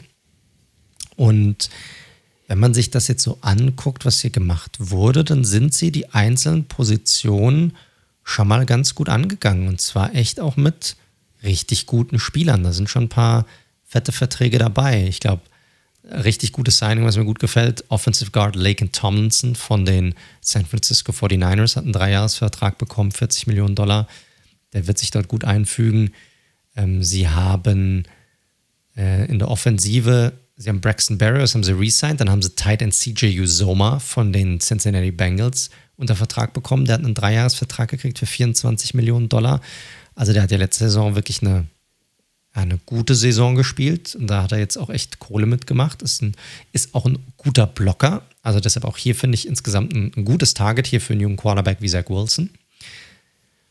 Und dann sind sie in der Defensive hin und haben dann auch direkt die Secondary sind sie angegangen. DJ Reed haben sie einen Dreijahresvertrag gegeben über 33 Millionen. Über den hatten wir letzte Woche auch mehrmals geredet gehabt, dass er eine interessante Option sein könnte für mehrere Teams. Ist sicherlich eine gute Nummer zwei, muss man sagen. Und das hilft den, den Jets schon auch. Und dann haben sie Safety Jordan Whitehead unter Vertrag genommen, Zweijahresvertrag, fast 15 Millionen und haben Lamarcus Joyner re-signed zu einem Einjahresvertrag. Also insgesamt bisher ganz gut. Offensiv noch Tevin Coleman, interessantes Depth-Signing hier. Ähm, aber insgesamt finde ich bisher eine ordentliche Free Agency-Periode und noch sind sie vielleicht noch, also vielleicht sind sie noch nicht ganz fertig. Ja, also der Roster hat ja wirklich noch sehr, sehr viele Lücken auf verschiedensten Positionen. Und ich finde das Thema Secondary, wie du schon gesagt hast, haben sie spannend adressiert. Jetzt nicht die jeweiligen Top-Spieler auf den Positionen. Gerade Safety hat ja viel angeboten, auch Cornerback, aber sowohl Jordan Whitehead als auch DJ Reed, der ja eigentlich so aus seiner besten Karriere kommt bei den Seahawks, ähm, werden diese, diese Secondary safe verstärken, hundertprozentig. Ähm, Usoma ähm, kann da, glaube ich, wirklich nochmal einen ganz guten Spark heben. Tight End hatten sie ja einfach de facto vorher nicht, muss man sagen. Da war ja Tyler Croft, glaube ich, am Ende die Lösung die sie hatten. Tomlinson ist halt eine spannende Geschichte, weil er ja ähnlich wie Elijah Vera Tucker eigentlich ein Left Guard ist. Ja, Guards können auch switchen und es ist auch leichter als auf der Tackle-Position, aber da bin ich mal gespannt. Diese 49ers Jets Connection ist natürlich real, das muss man ganz klar sagen. Das sieht man noch äh, aufgrund des Coaching-Stuffs, der vor bei den 49ers war. Was jetzt ganz klar noch fehlt, und da wird hundertprozentig noch was passieren, ist halt auf, auf Wide Receiver. Also da würde mich jetzt schwer wundern, wenn sie da außer dem Braxton Barriers Move nichts weiteres machen. Da haben sie nicht, nicht viel. Äh, ansonsten noch Crowder ist ja auch Free Agent. Denzel Mims hat bisher enttäuscht. Also da würde mich nicht, nicht wundern, wenn da Allen Robinson und Co. Äh, nochmal in die Verlosung reinkommen würden. Ja, bin ich mir nicht ganz so sicher. Also sie haben natürlich auch viel Draftkapital noch, wo sie natürlich auch noch eine ganze Menge machen können. Ob sie das jetzt unbedingt sie Kohle jetzt unbedingt raushauen wollen für Skill-Positionen in der Free Agency. Der Draft ist auch relativ tief, was die Wide Receiver-Position angeht. Aber es wäre sicherlich nicht schlecht, wenn sie hier nochmal einen, ich sag mal, eine Veteranen-Option hätten. Da bin ich komplett bei dir. Gut, damit sind wir mit der AFC East eigentlich durch. Insgesamt, wir müssen es jetzt nicht benoten, aber bislang ist mal ein ordentliches Grade eigentlich für alle Teams, ja, Patriots haben sehr wenig gemacht, aber bisher kann man jetzt nicht irgendwie großartig kritisieren, was jetzt hier passiert ist bislang. Genau, bewerten werden wir nächste Woche. Da werden wir sicherlich mal unsere Gewinner und Verlierer der Free Agents Richtig. genauer beleuchten. Dann ist dann noch mal ein paar Tage ins Land gegangen. Deswegen heute nur mal so die, die erste Einschätzung und wie gesagt, teilweise auch ohne. So manche Moves machen ja auch erst Sinn, wenn man dann sieht, was sie im Nachgang machen. Und das können wir jetzt natürlich nicht antizipieren und dementsprechend bewerten wir logischerweise das, was jetzt heute hier auf dem Papier steht. Korrekt. Wie machen wir weiter? Wollen wir in, in, in der AFC bleiben oder willst du rüber switchen zur, zur NFC? Bleiben wir in der AFC? Okay. Alles klar, dann machen wir doch weiter mit der AFC North. Gehen wir uns vom, von Osten nach, nach Westen hin, arbeiten wir uns durch. Und hier sind auch ein paar interessante Sachen passiert, also wirklich interessante Moves, die auch wirklich die, die Franchise dann, dann bestimmen werden, in welche Richtung es hier geht. Äh, fangen wir mal an bei den Baltimore Ravens. Interessante Situation hier vorher. Nicht so viel Cap Space, so knapp, knapp unter 10 Millionen zur Verfügung. Hatten einige Needs, Cornerback, Safety, Defensive Line. Haben einen fetten Move jetzt gemacht bislang. Ansonsten war es relativ still und der Move ist richtig krass, weil die Ravens haben Safety oder Defensive Back, kann man sagen, Marcus Williams von den Saints unter Vertrag genommen. Fünfjahresvertrag, 70 Millionen, 37 Millionen davon garantiert. Und das ist natürlich ein geiler Move, weil es deckt definitiv ein Need ab, das sie hatten. Ja, von den wenigen Needs, das sie haben. Secondary definitiv ein Thema. Hammer-Spieler, einer der besten Safeties in der Liga, hat natürlich einen dicken Vertrag bekommen, aber hat, haben sich richtig gut verstärkt damit. Ja, hundertprozentig ist auch noch jung, ähm, also Anfang Mitte 20 gerade. Und man muss natürlich da auch sehen, wie die Ravens ihre Defense gebaut haben. Also der Nachfolger von Wink Martindale kommt ja, hat ja auch schon vorher für die Ravens gearbeitet. Das heißt, substanziell in der Art, wie sie die Defense spielen, wird sich das nicht groß ändern nächstes Jahr, gehe ich mal von aus. Jetzt hast du einfach eine Secondary mit Safety Duo, Chuck Clark und eben Marcus Williams und eben weiterhin das Cornerback Duo mit Marcus Peter und Marlon Humphrey. Das muss ich, glaube ich, vor keiner Secondary in der Liga irgendwie so verstecken. Sie verlangen natürlich auch sehr viel von ihrer Secondary, da steckt die Kohle drin und dementsprechend macht der Move total Sinn. Ich hätte vom Typ her eher so einen wie den Honey Badger erwartet mit Tyron Matthew. Soll den Move aber jetzt in keinster Weise besser oder schlechter machen in irgendeiner Form. Also super Move der Ravens, ganz pointiert genau den einen Spieler, den sie haben wollten, geholt. Und da gibt es nichts zu kritisieren. Absolut. Geiler Movie von den Ravens. Gehen wir rüber zu den, zum diesjährigen Super Bowl-Teilnehmer, den, dem Runner-Up sozusagen, den Cincinnati Bengals. Die haben ja richtig viele Cap Space gehabt. Es waren ja in der Liste vor der Free Agency ja Nummer 3, fast 60 Millionen Cap Space. Und hier stand eigentlich alles im Zeichen der O-Line auch im Vorfeld. Das ist natürlich das große Need. Das konnte jeder groß und breit sehen in den Playoffs. Und die Bengals sind smart vorgegangen, haben sich direkt gerade die Interior, die so schwach war, haben sie verstärkt. Wir hatten vorhin darüber geredet, dass es Brady nicht möglich war, alle Spieler an der O-Line zurückzuholen. Das liegt daran, dass Alex Kappa, der Offensive Guard, einen Vierjahresvertrag über 35 Millionen Dollar bei den Cincinnati Bengals unterschrieben hat. 20 Millionen davon über die ersten zwei Jahre, hat ein paar Pro Bowl Incentives noch damit drin. Aber das war nicht der einzige O-Liner, den sie dazu geholt haben. Nein, auch Ted Karras von den New England Patriots. Äh, auch der kann unterschiedliche Positionen spielen, kann Center spielen, kann Offensive Guard spielen, je nachdem, wo man ihn gerade benötigt. Hat einen Dreijahresvertrag bekommen über 18 Millionen Dollar. Bei ihm hatte man letzte Saison schon erwartet oder letzte Offseason erwartet, dass er ein bisschen, dass er so einen Deal bekommt, hat er nicht gekriegt. War dann nochmal dann so ein Einjahresdeal unterschrieben bei den Patriots. Aber finde ich sehr, sehr gut hier. Und dann haben sie dafür gesorgt, dass BJ Hill, der gerade in den Playoffs äh, sehr gut gespielt hat, ähm, der Defensive Tackle, einen Dreijahresvertrag bekommen hat, über 30 Millionen. Und ich denke mal, das ist so der interne 1 zu 1 Ersatz für Larry Ogunjobi, der ja jetzt abgewandert ist zu den Chicago Bears. Ich, ich zitiere Mike, den Wahrsager. BJ Hill ist so ein Journeyman. Der wird noch lange in der Liga sein, jedes Jahr so ein anderes Team.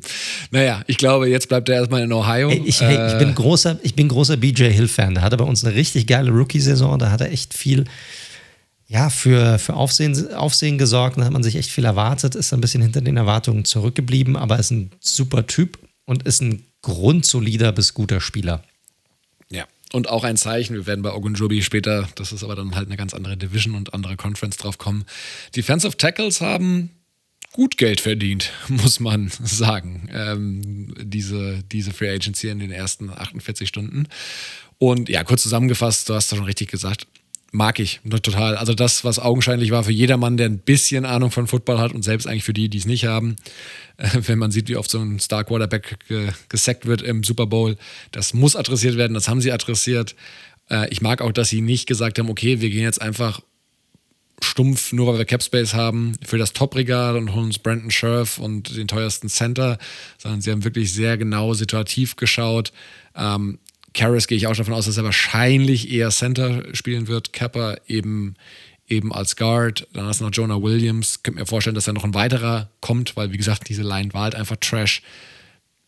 Ja, BJ Hill, hm, mühe zu teuer, aber mein Gott, er hat halt auch wirklich performt für sie, als er dann gespielt hat. Und Jesse Bates mit dem Franchise-Tag hatten wir eh schon gesagt. Ähm, bin mal gespannt, ob die Bengals auch noch was auf Cornerback machen, weil da wird es jetzt langsam aber sicher etwas dünn mit den Optionen.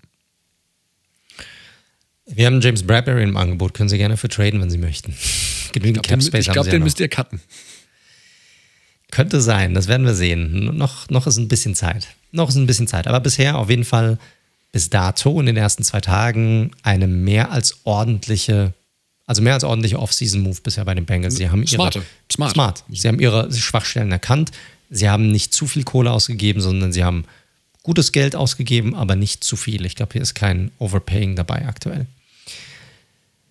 Kommen wir zu den Browns. Wir hatten hier den Amari Cooper Deal ja schon thematisiert gehabt vorhin. Also, das ist der eine Move, den sie jetzt definitiv gemacht haben. Der andere ist natürlich den Release von, von Jarvis Landry. Sicherlich ähm, die, die größeren die größeren Stories hier. Browns hatten ordentlich Cap Space, knapp 25 Millionen ähm, und hatten Needs Wide Receiver, ja, ist jetzt angesprochen, Defensive Line, Edge Position.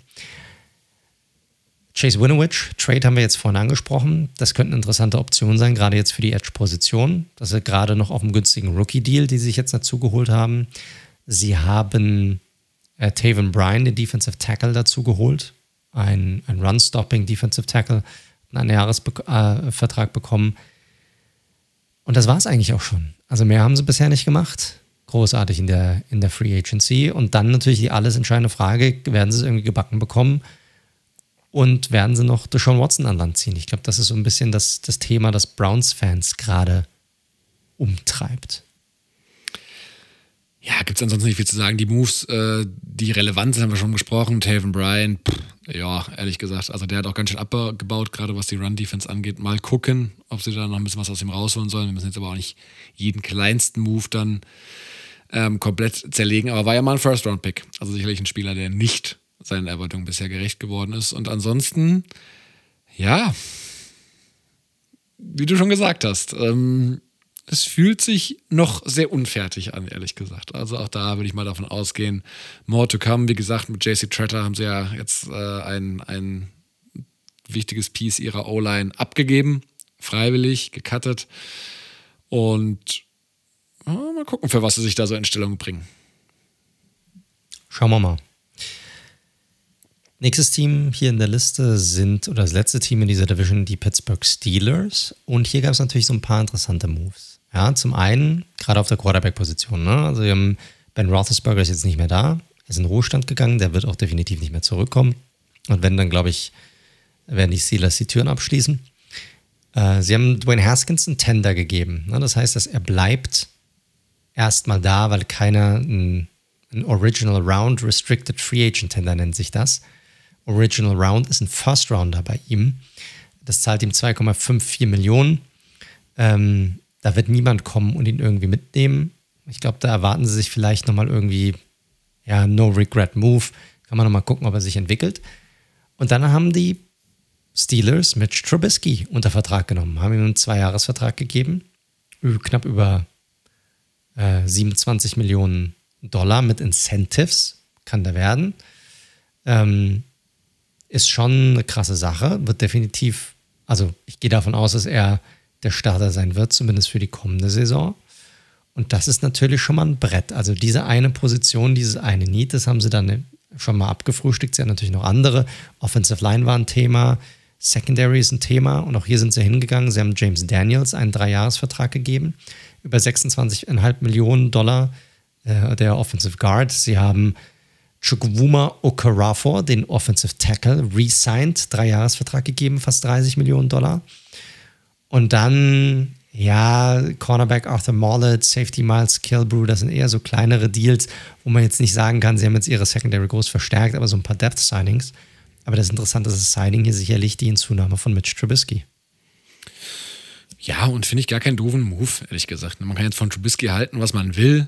Ähm, Gerade jetzt, wo der Deal da ist, es ist ja jetzt wirklich auch sehr moderat. Also am Ende sind es ja einfach sieben Millionen pro Jahr, die erstmal fix sind. Klar, kann dann signifikant natürlich, wenn er spielt, anwachsen. Das ist ja dann oft so bei so entsprechenden Deals.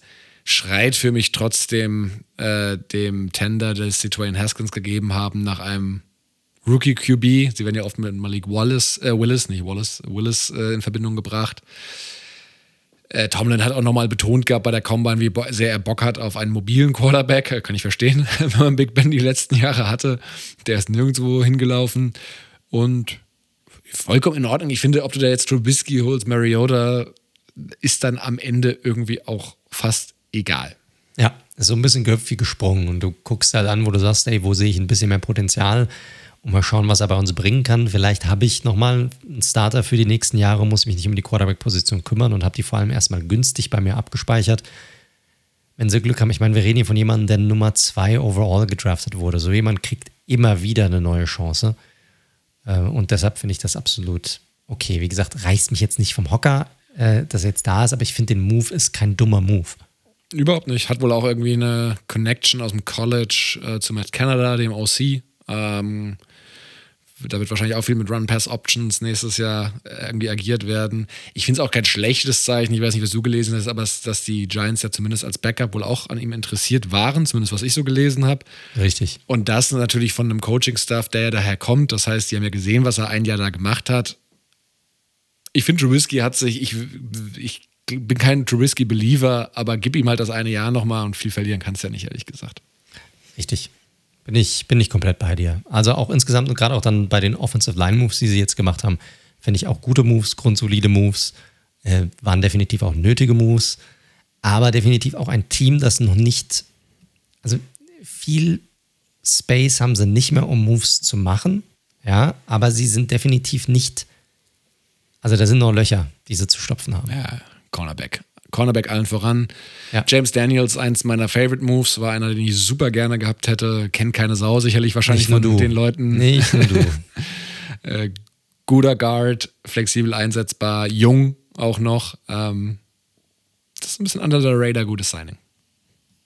Ja, finde ich auch. Also insgesamt finde ich das bisher die interessantere Division von den Zweien, die wir bisher durchgegangen sind, weil sind sehr unterschiedliche Herangehensweisen bisher gewesen bei den einzelnen Teams, was sie da bislang gemacht haben. Oh, oh, oh, oh, ganz frisch kommt gerade rein. Du hast gerade angesprochen, Cornerback. Gut, dass wir das nebenher offen haben. Die Steelers haben Levi Wallace, dem Cornerback der Bills, einen Zwei-Jahres-Vertrag gegeben, über 8 Millionen Dollar.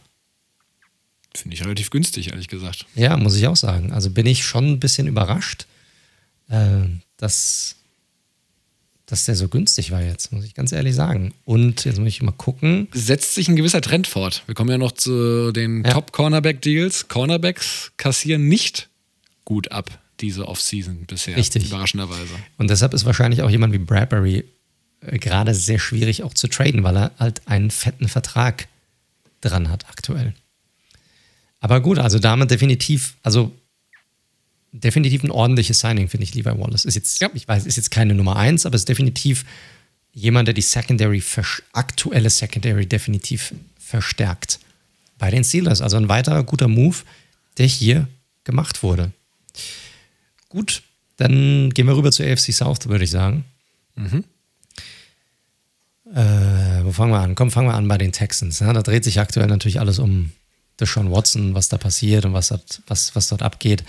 Und natürlich mal wieder so ein Team, wir hatten es ja letzte Saison gehabt, so ein bisschen wie Spaghetti an die Wand werfen.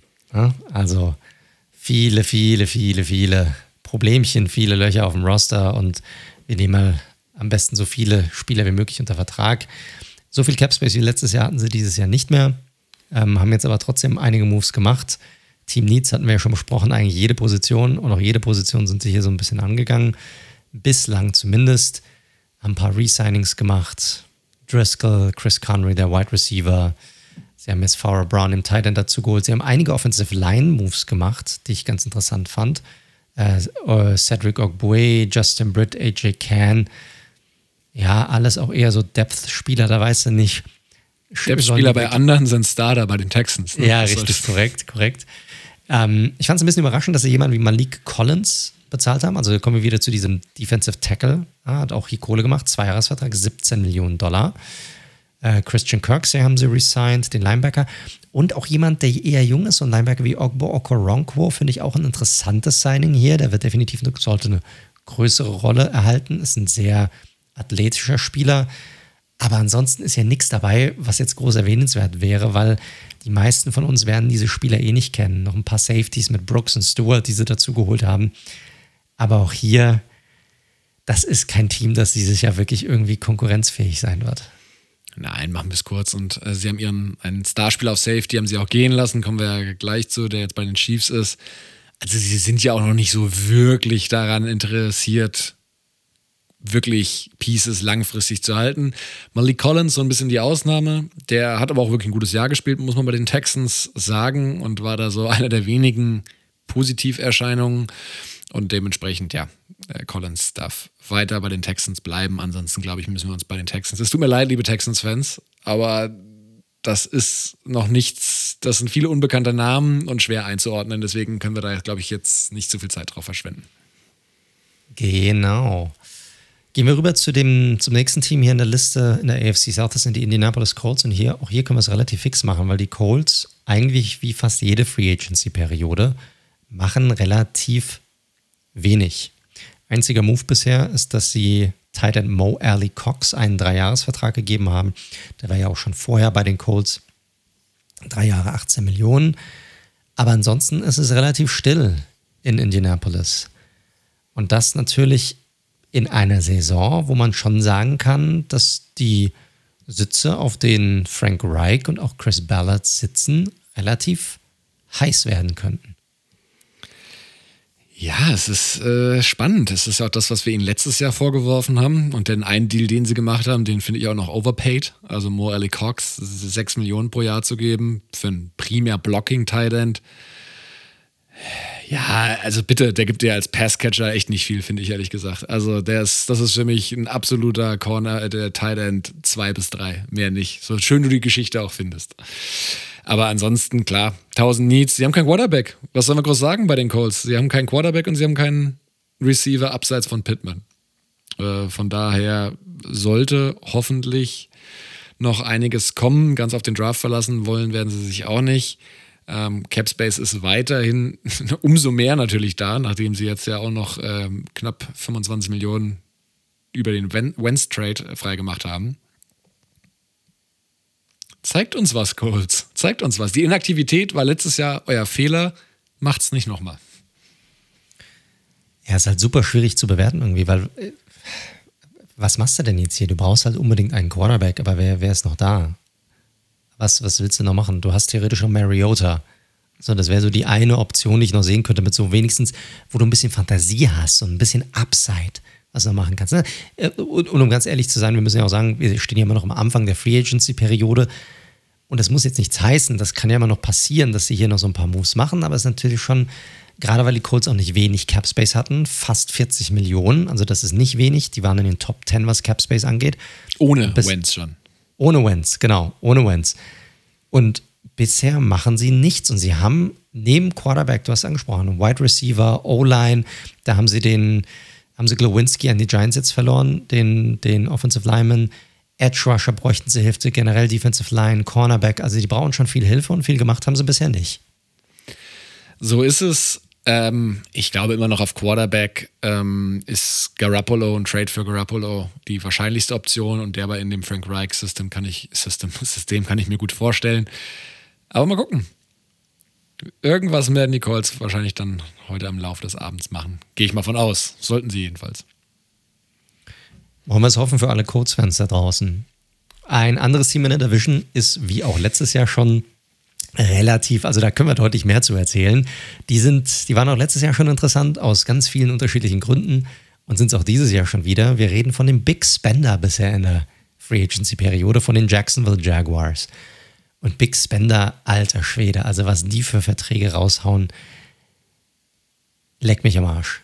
Also ich, mittlerweile hört man auch äh, Gerüchte oder Reports darüber, dass die Agents von Spielern, die aktuell noch Free Agents sind, die Wünsche, was die Verträge angehen, mittlerweile anpassen, weil sie alle so ein bisschen auf Jaguars Niveau hochkommen wollen und die Teams mittlerweile sagen, Moment, Moment, Moment, da gehen wir bei diesen crazy Preisen, da gehen wir jetzt nicht mit. Ähm, aber schauen wir mal kurz drüber. Ich glaube, der Head Scratcher schlechthin bislang. Oh, das sind mehrere. Das sind ja, mehrere. da hast du absolut recht. Aber der Head Scratcher bis, äh, schlechthin bislang war definitiv die Akquisition von Wide Receiver Christian Kirk. Der war ja vor bei den Arizona Cardinals, war dort, weiß ich nicht, eine Nummer drei, Nummer zwei, zwei bis drei, irgendwie sowas. Hat einen Vierjahresvertrag bekommen, der ihn im Grundgehalt 72 Millionen Dollar bringt, der aber theoretisch auf 84 Millionen Dollar anwachsen könnte. Das heißt, wir reden von 21 Millionen Dollar im Schnitt pro Jahr für einen Wide Receiver, der wirklich nur eine 2 oder 3 bisher war. Also Wahnsinn, Wahnsinn. Da haben alle haben so ein fettes Fragezeichen vorm Kopf gehabt, als dieser die durchgesickert sind. Das können wir auch gleich nochmal im Detail besprechen. Lass uns einfach nochmal ganz kurz durchgehen. Zay Jones, weiterer Wide Receiver, der kam ja von deinen Raiders. Keine schlechte Saison gehabt, aber auch nicht jemand, wo ich sagen würde, okay, vielleicht eine ordentliche zwei, drei, vier, kommt so auf dem Wide Receiver Room an. Drei Jahresvertrag, 24 Millionen Dollar bis zu 30 Millionen Dollar. Auch hier schon ein dicker Vertrag für einen Wide Receiver, also mit, mit seinem Ding. Evan Ingram, Titan der Giants, haben sie auch dazu genommen. 10 bis 11 Millionen, je nachdem, was er, was er macht, finde ich viel, aber geht schon so, das hat man schon bei den Franchise-Tags gemerkt, dass die Tight Ends relativ viel Kohle bekommen werden dieses Jahr. Weil die Klasse auch schlecht ist. Weil die Klasse auch schlecht ist. Genau. Cam Robinson, dem Offensive Tackle, haben sie schon das Franchise-Tag gegeben. Das war auch schon ein Head-Scratcher von der Woche, ne? weil der mehr als Durchschnitt ist er nicht. Dann haben sie Brandon Scherf, Scherf dazu geholt. Vielleicht der eine wirklich richtig gute Deal, nachvollziehbare Deal bisher bei den Jaguars. Der beste Offensive Guard sicherlich auf dem Markt in dieser Free Agency-Periode, einer der besten Guards in der Liga. Dreijahresvertrag, knapp 50 Millionen, 33 Millionen garantiert. Absolut im Rahmen. Guter Deal, glaube ich, für, für alle Beteiligten. Ja. Defensive Tackle Foley Fatukasi. Dreijahresvertrag, 30 Millionen Dollar, 20 Millionen voll garantiert.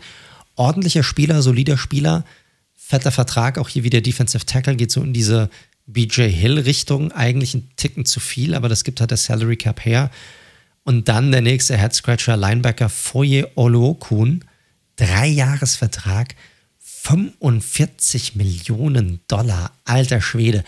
28 Millionen davon voll garantiert. Ja, viele Tackles gehabt, aber das ist kein All-Around-Linebacker, über den wir hier reden. Kein Three-Down-Linebacker, der dir auch irgendwie im Coverage mega viel bringt. Boah, also Overspending galore hier bei den Jacksonville Jaguars in dieser Offseason. Mal wieder.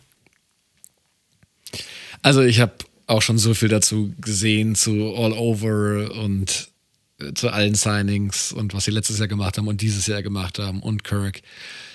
Und wo soll ich anfangen? Fangen wir mit Kirk mal an. Also Kirk, ein Ranking, äh, was Spieler, er hat ja jetzt vier Jahre in der NFL gespielt und wie er da so rankt an, was Receiver so in den ersten vier Jahren geleistet haben, was, was Yards angeht. Da ist er halt auf Platz 64 aktuell. Ja? Also das ist jetzt, und er kriegt halt, und das muss man halt ganz klar mal so rausstellen, der Vertrag sah, als die Garantien rauskamen, wurde es noch ein bisschen entspannter so. Ähm, immer noch ein schlimmer Deal, aber nicht ganz so schlimm, wie man am Anfang gedacht hat. Und das ist halt richtig Big Money. Also der verdient halt wirklich wie ein Top Ten Receiver gerade und das ist er bei weitem nicht. Und ich war das ist wirklich so ein Spieler, wo ich froh bin, und mein Team ist ja auch auf Wide Receiver Suche, dass mein Team da einen Bogen drumherum macht. Und wenn ich den Preis sehe, sowieso Zay Jones, guter Typ, gute Saison gespielt, auch viel zu überteuert. Ist in der Nummer drei. So, das ist er, ne? Und dementsprechend sind 8 Millionen pro Jahr, auch wenn es, ja, du heutzutage nicht genug Wide Receiver haben kannst, äh, gute, sowieso nicht, dann äh, ist das immer noch zu viel für ihn. Brandon Scherf gehe ich mit, war klar, dass der der teuerste Guard der Liga werden wird. So be it. Man muss generell sagen, bei den Jaguars, da muss man die so ein bisschen natürlich in Anführungszeichen in Schutz nehmen. Qua Team und so wie sie dastehen, die werden schon, um es Free Agents schmackhaft zu machen, sicherlich ein bisschen versüßen müssen mit ein paar Millionchen im Vergleich zu einer anderen Franchise. Muss man schon einordnen. Ingram gehe ich mit. Ähm, Fatukasi, gute Saison gespielt hat. Ich mag den Spieler. Defensive Tackle haben wir schon hinlänglich drüber gesprochen. Diese 10 Millionen scheinen irgendwie so diese magische, diese magische Grenze zu sein, an der irgendwie alle genauer festhängen. Und zu Linebacker ähm, Oluokun, das ist schon vollkommen richtig gesagt. Tackling, die er letztes Jahr in der Saison, weil er äh, hinter einer schlechten D-Line gespielt hat, der das ist halt ein klassischer Tackling Linebacker halt, der, also den kriegst du auch im Draft ganz easy so in der dritten Runde. Also nichts Besonderes und dass der so viel Geld bekommt, vollkommen schwachsinnig. Sie haben ja auch noch Miles Jack dafür jetzt gecuttet. Ja, ja. Also wo ich mir denke, so völlig, halt völlig Miles unverständlich. Jack. Also, ja, richtig. Der ist ja noch einer der wenigen, wenn diese, mal abgesehen von Trevor Lawrence, Gesichter der Franchise. Und was man halt auch sagen muss, ich finde es ja nett, dass sie die offensiv adressieren, aber das ist halt auch also sagen wir mal so, wenn ich überlege, sie haben äh, Christian Kirk, der ja so ein vertikaler Slot-Receiver ist, Evan Ingram, ein Tight kommt meistens über die Mitte des Feldes. Sie haben ja noch einen LaVisca Chenault, sie haben ja noch einen Travis Etienne, der ja eigentlich auch so eingesetzt werden sollte. Das ist schon, sag mal, das sind alles Spieler, die schon eher so die, die gleiche Position auf dem Feld abdecken sollen. Und bulky, der GM doing bulky Moves. Ich weiß nicht, ob der irgendeinen Kickback-Deal hat mit irgendwelchen Beratern, dass er da immer mitverdient, wenn er so Dinger rausknallt, aber und letzte Sache dazu, und da sieht man halt auch ein schlechtes Team, was die an Kohle in den letzten zwei Jahren und wenn du mal diesen, diesen äh, bei, bei Spot-Track oder so, könnt ihr ja mal anschauen, wie die Gehalt, wer, also diese, die Top-Liste der Gehälter bei den Jacks. Das sind alles ausnahmslos fast Free Agent Acquisitions aus den letzten zwei Jahren und das ist halt schlecht. So, so baust du keinen guten Roster. Nein, zusammen. nein, wenn, wenn der Großteil von deinen bestbezahlten Spielern aus Free Agent Akquisitionen besteht, dann machst du irgendwas in deinem Roster-Building falsch. Das ist einfach so. Und das ist bei den Jaguars so, aber äh, die werden uns, da werden wir nächste Woche dann nochmal drüber quatschen, wenn das alles rum ist, über, über die Deals, aber das, was sie da bisher gemacht haben, das macht relativ wenig Sinn. Also gerade was das, also wie viel sie raushauen hier zumindest an Kohle. Eigentlich machen wir noch hier in der AFC South, das sind die Tennessee Titans. Da ist nicht so viel passiert. Sie haben Harold Landry re-signed zu einem Fünfjahresvertrag, fast 90 Millionen.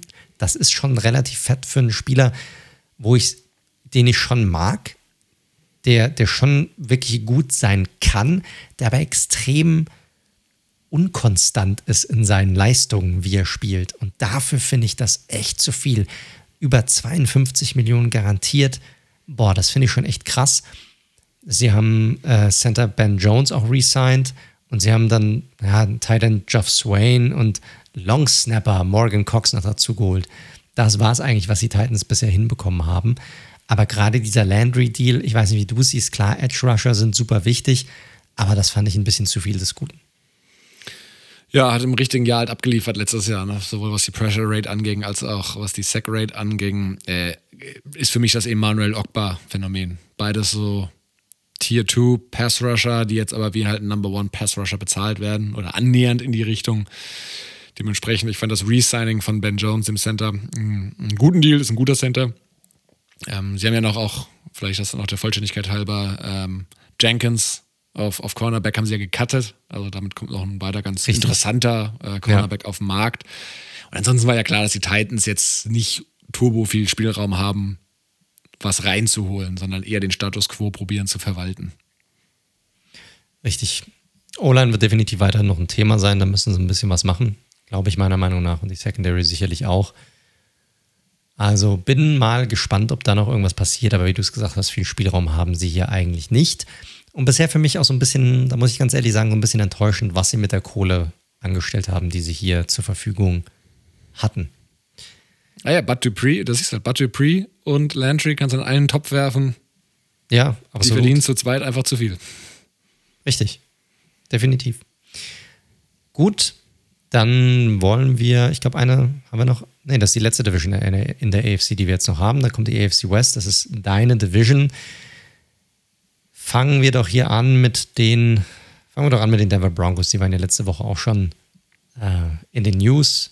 Klar, der alles überschattende Trade-Deal für Russell Wilson. Ähm, daraus hat sich natürlich auch einiges ergeben, was sie dann, dann auch, auch abgegeben haben. Allen voran zum Beispiel die Tight-End-Position mit, äh, mit Noah Fant hier. Ähm, und Edge-Position, Von Miller ist letztes Jahr abgegeben worden und da haben sie jetzt auch zusätzlich nochmal einen fetten Fang gemacht, denn sie haben es hinbekommen, in einem so ein Last-Second-Turnaround, der stattgefunden haben, hat, Randy Gregory von den Dallas Cowboys unter Vertrag zu nehmen. Der hat einen, bekommt einen Fünfjahresvertrag über 70 Millionen, davon knapp unter 30 Millionen garantiert und eigentlich sollte Gregory ja bei den Cowboys bleiben. Man hatte sich schon auf einen Vertrag geeinigt.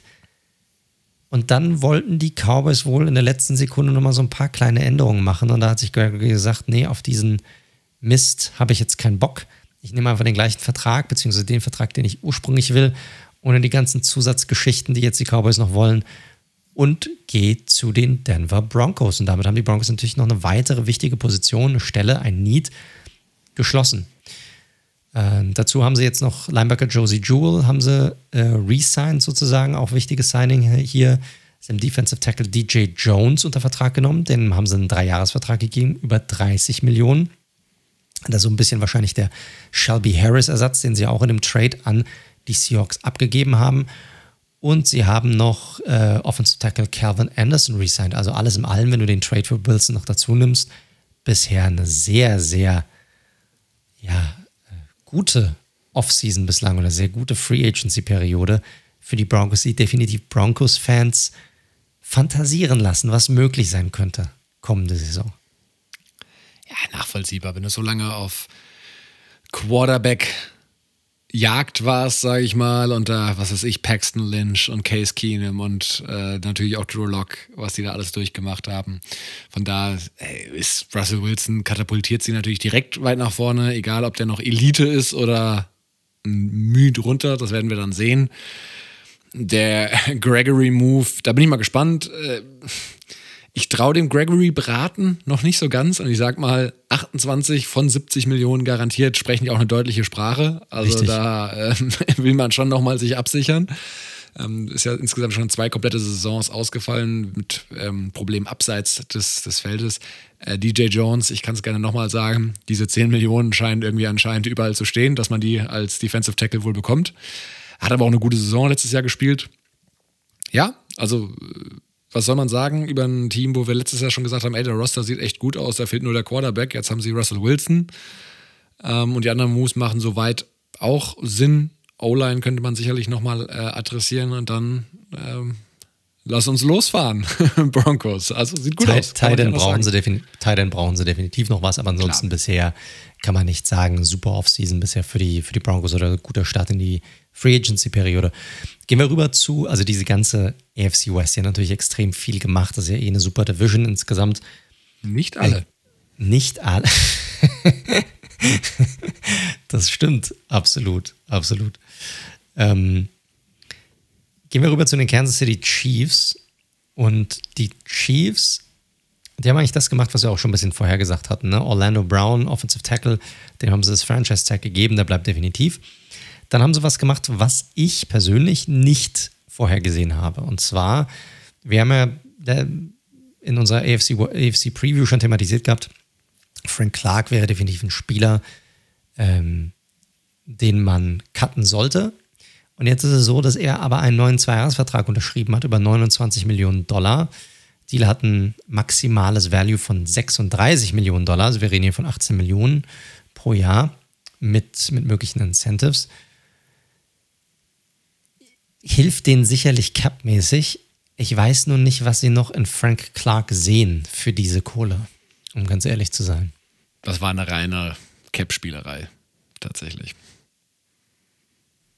Das mag sein, aber ich glaube. Also er ist ja schon auch Starter, ne? Also ist ja nicht so, dass er keine Ja, aber er ist ja kein guter Starter, sei mir nicht Nö. böse. Also das, das ist dann nicht, ich glaube, da haben sie, da hätten sie noch ähm, die Möglichkeit gehabt, in der Free Agency oder andere Spieler dazu zu holen, äh, die wahrscheinlich konstanter performen als das, was er in den letzten zwei, drei Jahren abgeliefert hat. Ja, also klar, Frank Clark hat mir schon oft thematisiert, generell ein ganz, ganz, ganz, ganz schlechter Trade, den sie damals gemacht haben, inklusive Verlängerung. Und zahlen sie immer noch die Zeche für und mussten jetzt dementsprechend auch adaptieren, äh, weil komplett releasen wollten sie ihn ja dann auch nicht. Richtig. Ein weiteres Signing, das sie noch gemacht haben, Safety Justin Reed. Der hat einen Dreijahresvertrag bekommen, über 31 Millionen Dollar, 20 Millionen garantiert. Und das sorgt wahrscheinlich bei den Chiefs auch dafür, dass ein anderer populärer Spieler, und zwar den von dir vorhin schon angesprochenen Honey Badger, Tyron Matthew, dass er wahrscheinlich nicht zurückkehren wird zu den Chiefs. Du hattest es angesprochen, bei den Ravens war im Gespräch, die haben sich jetzt Marcus Williams geholt.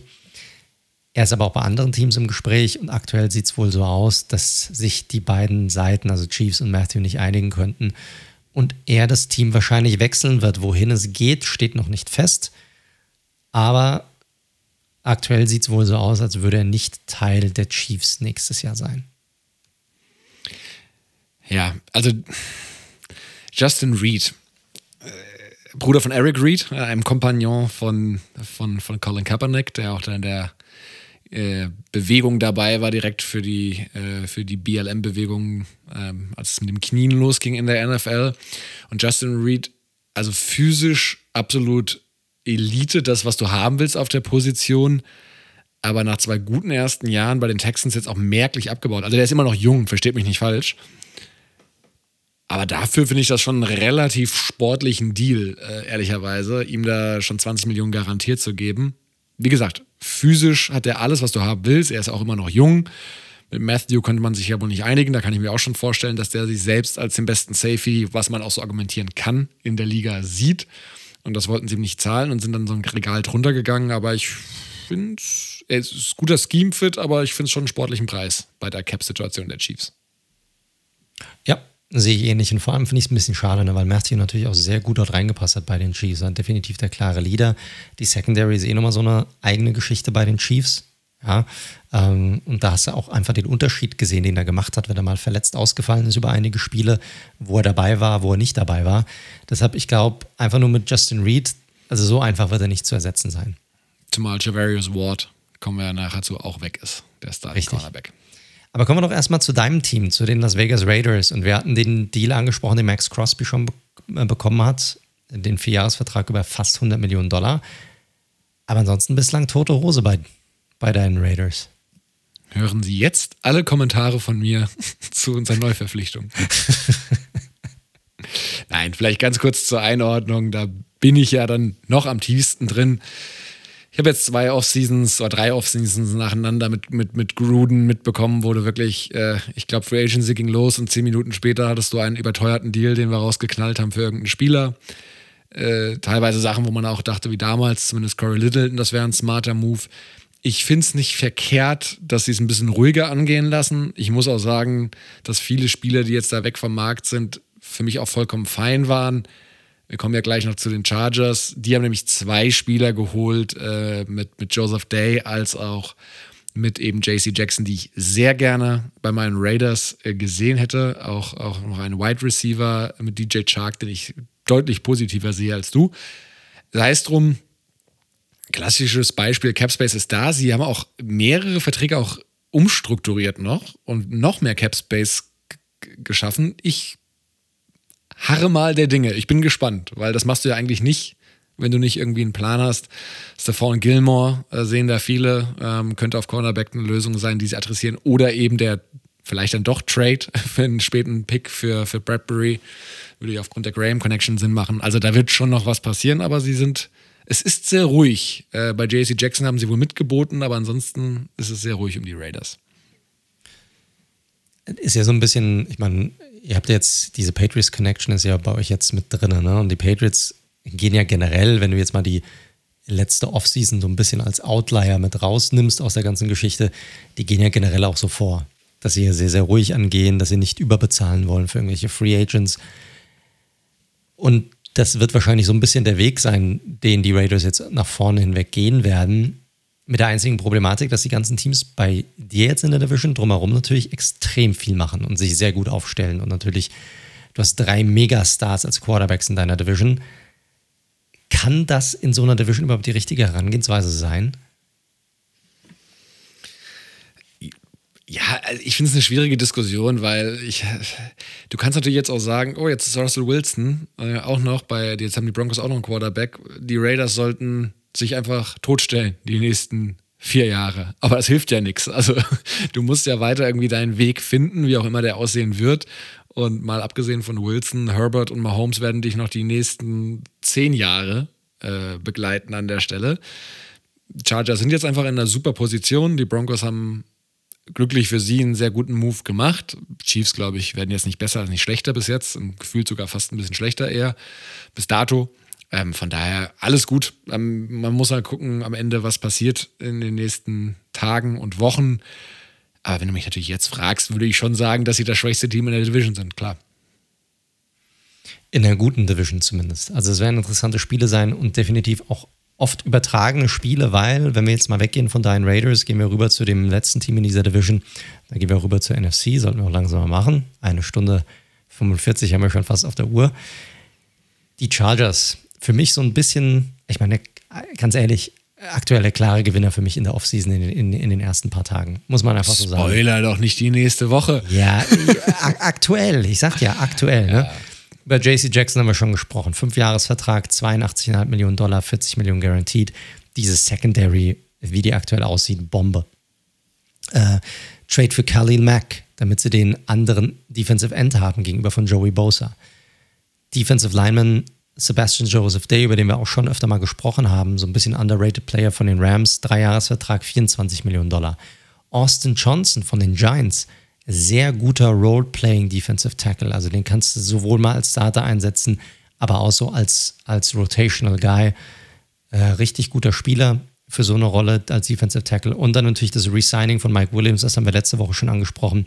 Drei Jahre, 60 Millionen Dollar. Also was die Chargers bisher gemacht haben, hat Hand und Fuß ähm, relativ frisch. Brian Bulaga, den Right Tackle, den haben sie jetzt gecuttet. Das hatten wir auch in unserer AFC Preview schon angesprochen, dass der ein Kandidat sein könnte für einen Cut, um nochmal Cap Space reinzuholen oder zu sparen.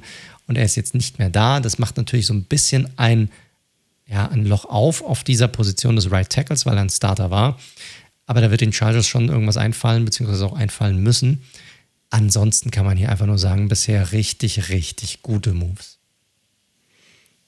kann ich hundertprozentig zustimmen. Wie gesagt, Joseph Day ist ja auch eine Reunion mit Brandon Staley, das sollte man nochmal sagen. Ähm, das gibt ihnen jetzt echt nochmal viel Freiheiten, an das Defense zu spielen. Sie waren, das wird so ein bisschen vergessen bei den Chargers, aber sie hatten echt eine scheiß Defense letztes Jahr, muss man sagen. Gerade auch wenn man Advanced Metrics anschaut, aber auch wirklich ganz plump, was Punkte, zugelassene Punkte angeht, waren sie eine der drei schlechtesten Defenses gerade im Run extrem schwach gewesen und da ändern, also da sind Joseph Day und Khalil Mack ein absoluter Gamechanger.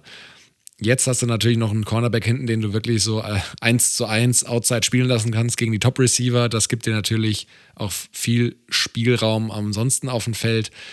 Und also, sieht super aus, was soll man sagen? Richtig. Sieht Hilft halt aus. immer wieder, wir sagen es ja, ein Rookie-Quarterback, einen guten, sollte man vielleicht dazufügen, in dem Fall einen überragenden, auf seinem Rookie-Vertrag zu haben. Kein Rookie-Quarterback, sondern auf seinem Rookie-Vertrag. So. Richtig, korrekt. Also wird eine der interessantesten Divisions sein, sicherlich nächste Saison. Äh, aber wir sind ja hier noch nicht ganz am Ende. Die Free Agency hat ja gerade erst angefangen, Draft kommt auch noch. Also hier ist sicherlich noch viel, viel, was hier noch passieren wird. Lass uns damit abschließen mit der AFC. Lass uns rübergehen zur NFC. Und dann gehen wir in meine Haus- und Hof-Division rein, direkt in die NFC East. Wir fangen natürlich auch hier wieder mit der East an. Und fangen wir an mit Americas Team, würde ich sagen, oder mit den Dallas Cowboys. Und auch hier ist natürlich sehr viel passiert. Großer Turnover, gerade auf der Wide Receiver Position. Wir haben es angesprochen, der äh, Trade von Amari Cooper zu den Cleveland Browns. Dann ist man hingegangen und hat äh, ein paar interessante Sachen gemacht. Man hat Michael Gallup re-signed, den Wide Receiver, hat ihm fünf Jahresvertrag gegeben, äh, bis zu 62,5 Millionen Dollar, ja, 10 äh, Millionen Signing-Bonus. Dalton Schulz hat man schon das Franchise-Tag gegeben, das hatten wir letzte Woche schon angesprochen. Der Marcus Lawrence, den Defensive End, hat man einen Dreijahresvertrag gegeben, über 40 Millionen Dollar, 30 davon garantiert. Also hier wollte man eigentlich die beiden Defensive Ends zurückbringen, sowohl der Marcus Lawrence als auch Randy Gregory. Jetzt hat man nur einen zurückbringen können. Hier gibt es schon erste Gerüchte über Vaughn Miller, aber es ist noch nicht spruchreif. Man hat Malik, man bringt Malik Hooker back, den Safety, Zweijahresvertrag 8 Millionen und Longsnapper Jake McQuaid. Wie, wie findest du die Moves hier generell? Man hat auch Cedric Wilson abgegeben, Wide Receiver. Gerade diese Position ist eine sehr, sehr interessante Position. Den Deal, den Gallup bekommen hat jetzt, ist ja kein kleiner Deal für einen Spieler, der sicherlich gezeigt hat, dass er gut ist, aber der jetzt frisch von einem Kreuzbandriss kommt. Ja, äh, sehr viel Vertrauen. Ist natürlich sehr frontloaded, der Vertrag. Ich habe ihn ja parallel auch nochmal aufgemacht. Also ne, die ersten zwei Jahre sind da sehr entscheidend und du hast schon angesprochen, er hat natürlich super performt. Äh, äh, als er dann gespielt hat, äh, natürlich auch in einer Offensive, die viele Optionen hatte und wo natürlich Murray Cooper und eben auch CD Lamb natürlich viel Aufmerksamkeit von ihm weggezogen haben. Und das wird jetzt halt spannend zu sehen sein, wie sie da generell agieren werden. Es war für mich Nuance zu viel, vor allem die, die, also die Länge war halt schon sehr interessant. Also ich hätte halt schwören können, der unterschreibt einen One-Year-Prove-Deal irgendwo. Also so, keine Ahnung, 8, 9 Millionen, wo auch immer, wo halt ein Team an ihn glaubt. Und das Gegenteil ist der Fall. Und sie müssen halt sehr, sehr viel, wenn sie ihn sehen, denn er hat ja ganz klar, also das Duo Schulz-Gallup hat ja ganz klar Cooper wenn man mal so den Vertrag zusammenfasst, ausgestochen. Sie behalten halt lieber die beiden Spieler. ja, also wie gesagt, ich mag, ich mag Gallup, ob er das dann so wert ist am Ende, das äh, wird die Zeit zeigen und natürlich vor allem, wie er zurückkommt nach seiner Verletzung. Richtig. Haben natürlich so ein paar Stellen, da muss man nochmal drauf gucken, was da passiert. Äh, sie haben ja in der O-Life, in der O-Life, in der O-Line, ähm, gerade in, der, in der Interior ähm, verloren. Sie haben Steel einen, einen, neuen Vertrag gegeben, dem Offensive Tackle, und haben ja Lyle Collins, ein langjähriger Starter, ähm, die Erlaubnis gegeben, einen, einen Trade-Partner zu finden. Da sind jetzt tatsächlich die Patriots, habe ich jetzt gerade gelesen, einer der Teams, die jetzt nachgefragt haben. Also es könnte auch sehr interessant werden. Ähm, Wäre natürlich dann ein großer Move hier für die Patriots passieren könnte. Aber da werden sie definitiv noch was machen müssen. Und natürlich müssen halt schauen, was machen sie jetzt mit der Defensive End Position. Also schieben sie da jetzt irgendwie, ähm, wer ist ja nochmal, ein Linebacker? Parsons. Parsons hin oder äh, holen sie dann nochmal jemand Neues dazu? Muss man mal schauen, was hier passiert. Aber Gregory ist definitiv ein Verlust hier, muss man einfach sagen. Generell, ne? Also, dass es nicht untergeht. Die Cowboys haben die, der Roster der Cowboys Stand heute wird schlechter sein, wenn sie in die Saison gehen als letztes Jahr, muss man ganz klar sagen. Sie haben wirklich gute Spieler verloren in den letzten Wochen. Ja, ist so. Ist so. Mal gucken, was die Cowboys hier noch machen. Auch, auch auf Wide Receiver, ich glaube, das wird nicht, ich meine, CD Lamb, klar, Nummer eins, aber da kam auch sehr viel aus dem Slot. Michael Gallup nach so einer Verletzung, ob der wieder bei 100% sein wird, wirklich von vornherein, muss man auch mal ein Fragezeichen dahinter setzen. Also da werden sie auch nochmal definitiv was machen müssen auf dieser Position. Ist einfach so. Ja, aber also, ich sag mal, du kannst im, bei den Receiving-Optionen sicherlich schlechter aufgestellt sein als das, was die Cowboys haben. Und Lamb Kann, ist ja jetzt kein reiner Slot-Receiver. Ja, ja, kannst, kannst halt du, aber du musst ja bedenken, wie sie letzte Saison aufgestellt waren und was sie schon teilweise für Issues hatten, dann immer wieder über Stretches ich glaube, die brauchen das. Sie brauchen einen tiefen Wide Receiver Room und den haben sie aktuell nicht, finde ich. Das ist richtig. Gut. Äh, gehen wir weiter, machen wir weiter mit meinen Giants. Da ist nicht viel passiert, weil viel Cap Space hatten sie ja eh nicht zur Verfügung. O-Line ist hier das Thema. O-Line, O-Line, O-Line. Das haben sie gemacht, haben zwei dazugeholt. John Feliciano, wen überrascht, ist ein weiterer Bills-Spieler. Er ist ein Center, ist so ein ja, hat auch mal gestartet, hat aber auch seine Starterposition verloren. Ähm, ist, ähm, äh, wird man sehen, was da passiert, aber ist wahrscheinlich als Starter dazugeholt worden. Und dann Offensive Lineman Mark Lewinsky von den Colts. Dreijahresvertrag, 20 Millionen. Das ist ein fetter Vertrag für die Giants, die eigentlich nicht den Cap Space dafür haben. Deshalb wird hier sicherlich was passieren. Allen voran wahrscheinlich mit James Bradbury. Sie haben Verträge umstrukturieren können. Gerade von Sterling Shepard, Blake Martinez, das hat echt Kohle freigeschaufelt. Und zwar haben sie sie so strukturiert, dass sie das, was sie freigeschaufelt hätten, wenn sie die Spieler gecuttet hätten, konnten sie umstrukturieren und konnten gleichzeitig die Spieler behalten. Also keine, kein schlechter Deal hier direkt, der, der ähm, den Joe Shane gemacht hat. Ansonsten ist hier aber nicht viel passiert, um ganz ehrlich zu sein. Und ich erwarte auch nicht, dass hier in der Free Agency noch viel passieren wird, weil man hat einfach nicht die Cap-Möglichkeiten dazu. Das ist einfach nicht das Jahr dafür. Das ist so. Nächstes Jahr haben die Giants 90 Millionen Cap-Space und können auch noch so Spieler wie Leonard Williams zum Beispiel einfach cutten, äh, um hier sogar irgendwie bei 110, 120 Millionen zu landen. Aber liebe Giants-Fans, bitte? Haben wir auch noch keinen Quarterback unter Vertrag für nächstes Jahr. Haben wir, wir haben gar nichts, genau. Äh, aber da ist definitiv wieder mehr möglich. Aber diese Off-Season oder diese Free Agency-Periode zumindest, der Draft ist immer eine andere Geschichte, wird, glaube ich, nicht mehr viel passieren bei den Giants. Ja, gehe ich so mit. Äh, Feliciano ist aber Guard, kein Center. Primär. Ich habe gelesen, er ist als Center geholt worden. Hat bisher aber fast ausschließlich Guard gespielt, bis auf einzelne Spiele. Aber hey. We'll see. we'll see. Gut, gehen wir weiter. In der Division gehen wir rüber zu den Philadelphia Eagles. Eagles in einer ordentlichen Cap-Position gewesen, knapp 21 Millionen drüber aber auch einige Needs gehabt: Cornerback, Linebacker, Safety, Edge. Einige Sachen, die hier definitiv ähm, auf der To-Do-Liste standen. Jason Kelsey haben wir schon besprochen, dass sie den zurückgeholt haben. Sicherlich ein smarter Move. Und dann haben sie nochmal ein dickes Splash-Signing gemacht. Und zwar haben sie Outside Linebacker Hassan Reddick von den Panthers unter Vertrag genommen. Der hat einen Dreijahresvertrag gekriegt. 45 Millionen Dollar, 30 Millionen davon garantiert. Vertrag kann sogar, sogar bis zu 50 Millionen anwachsen.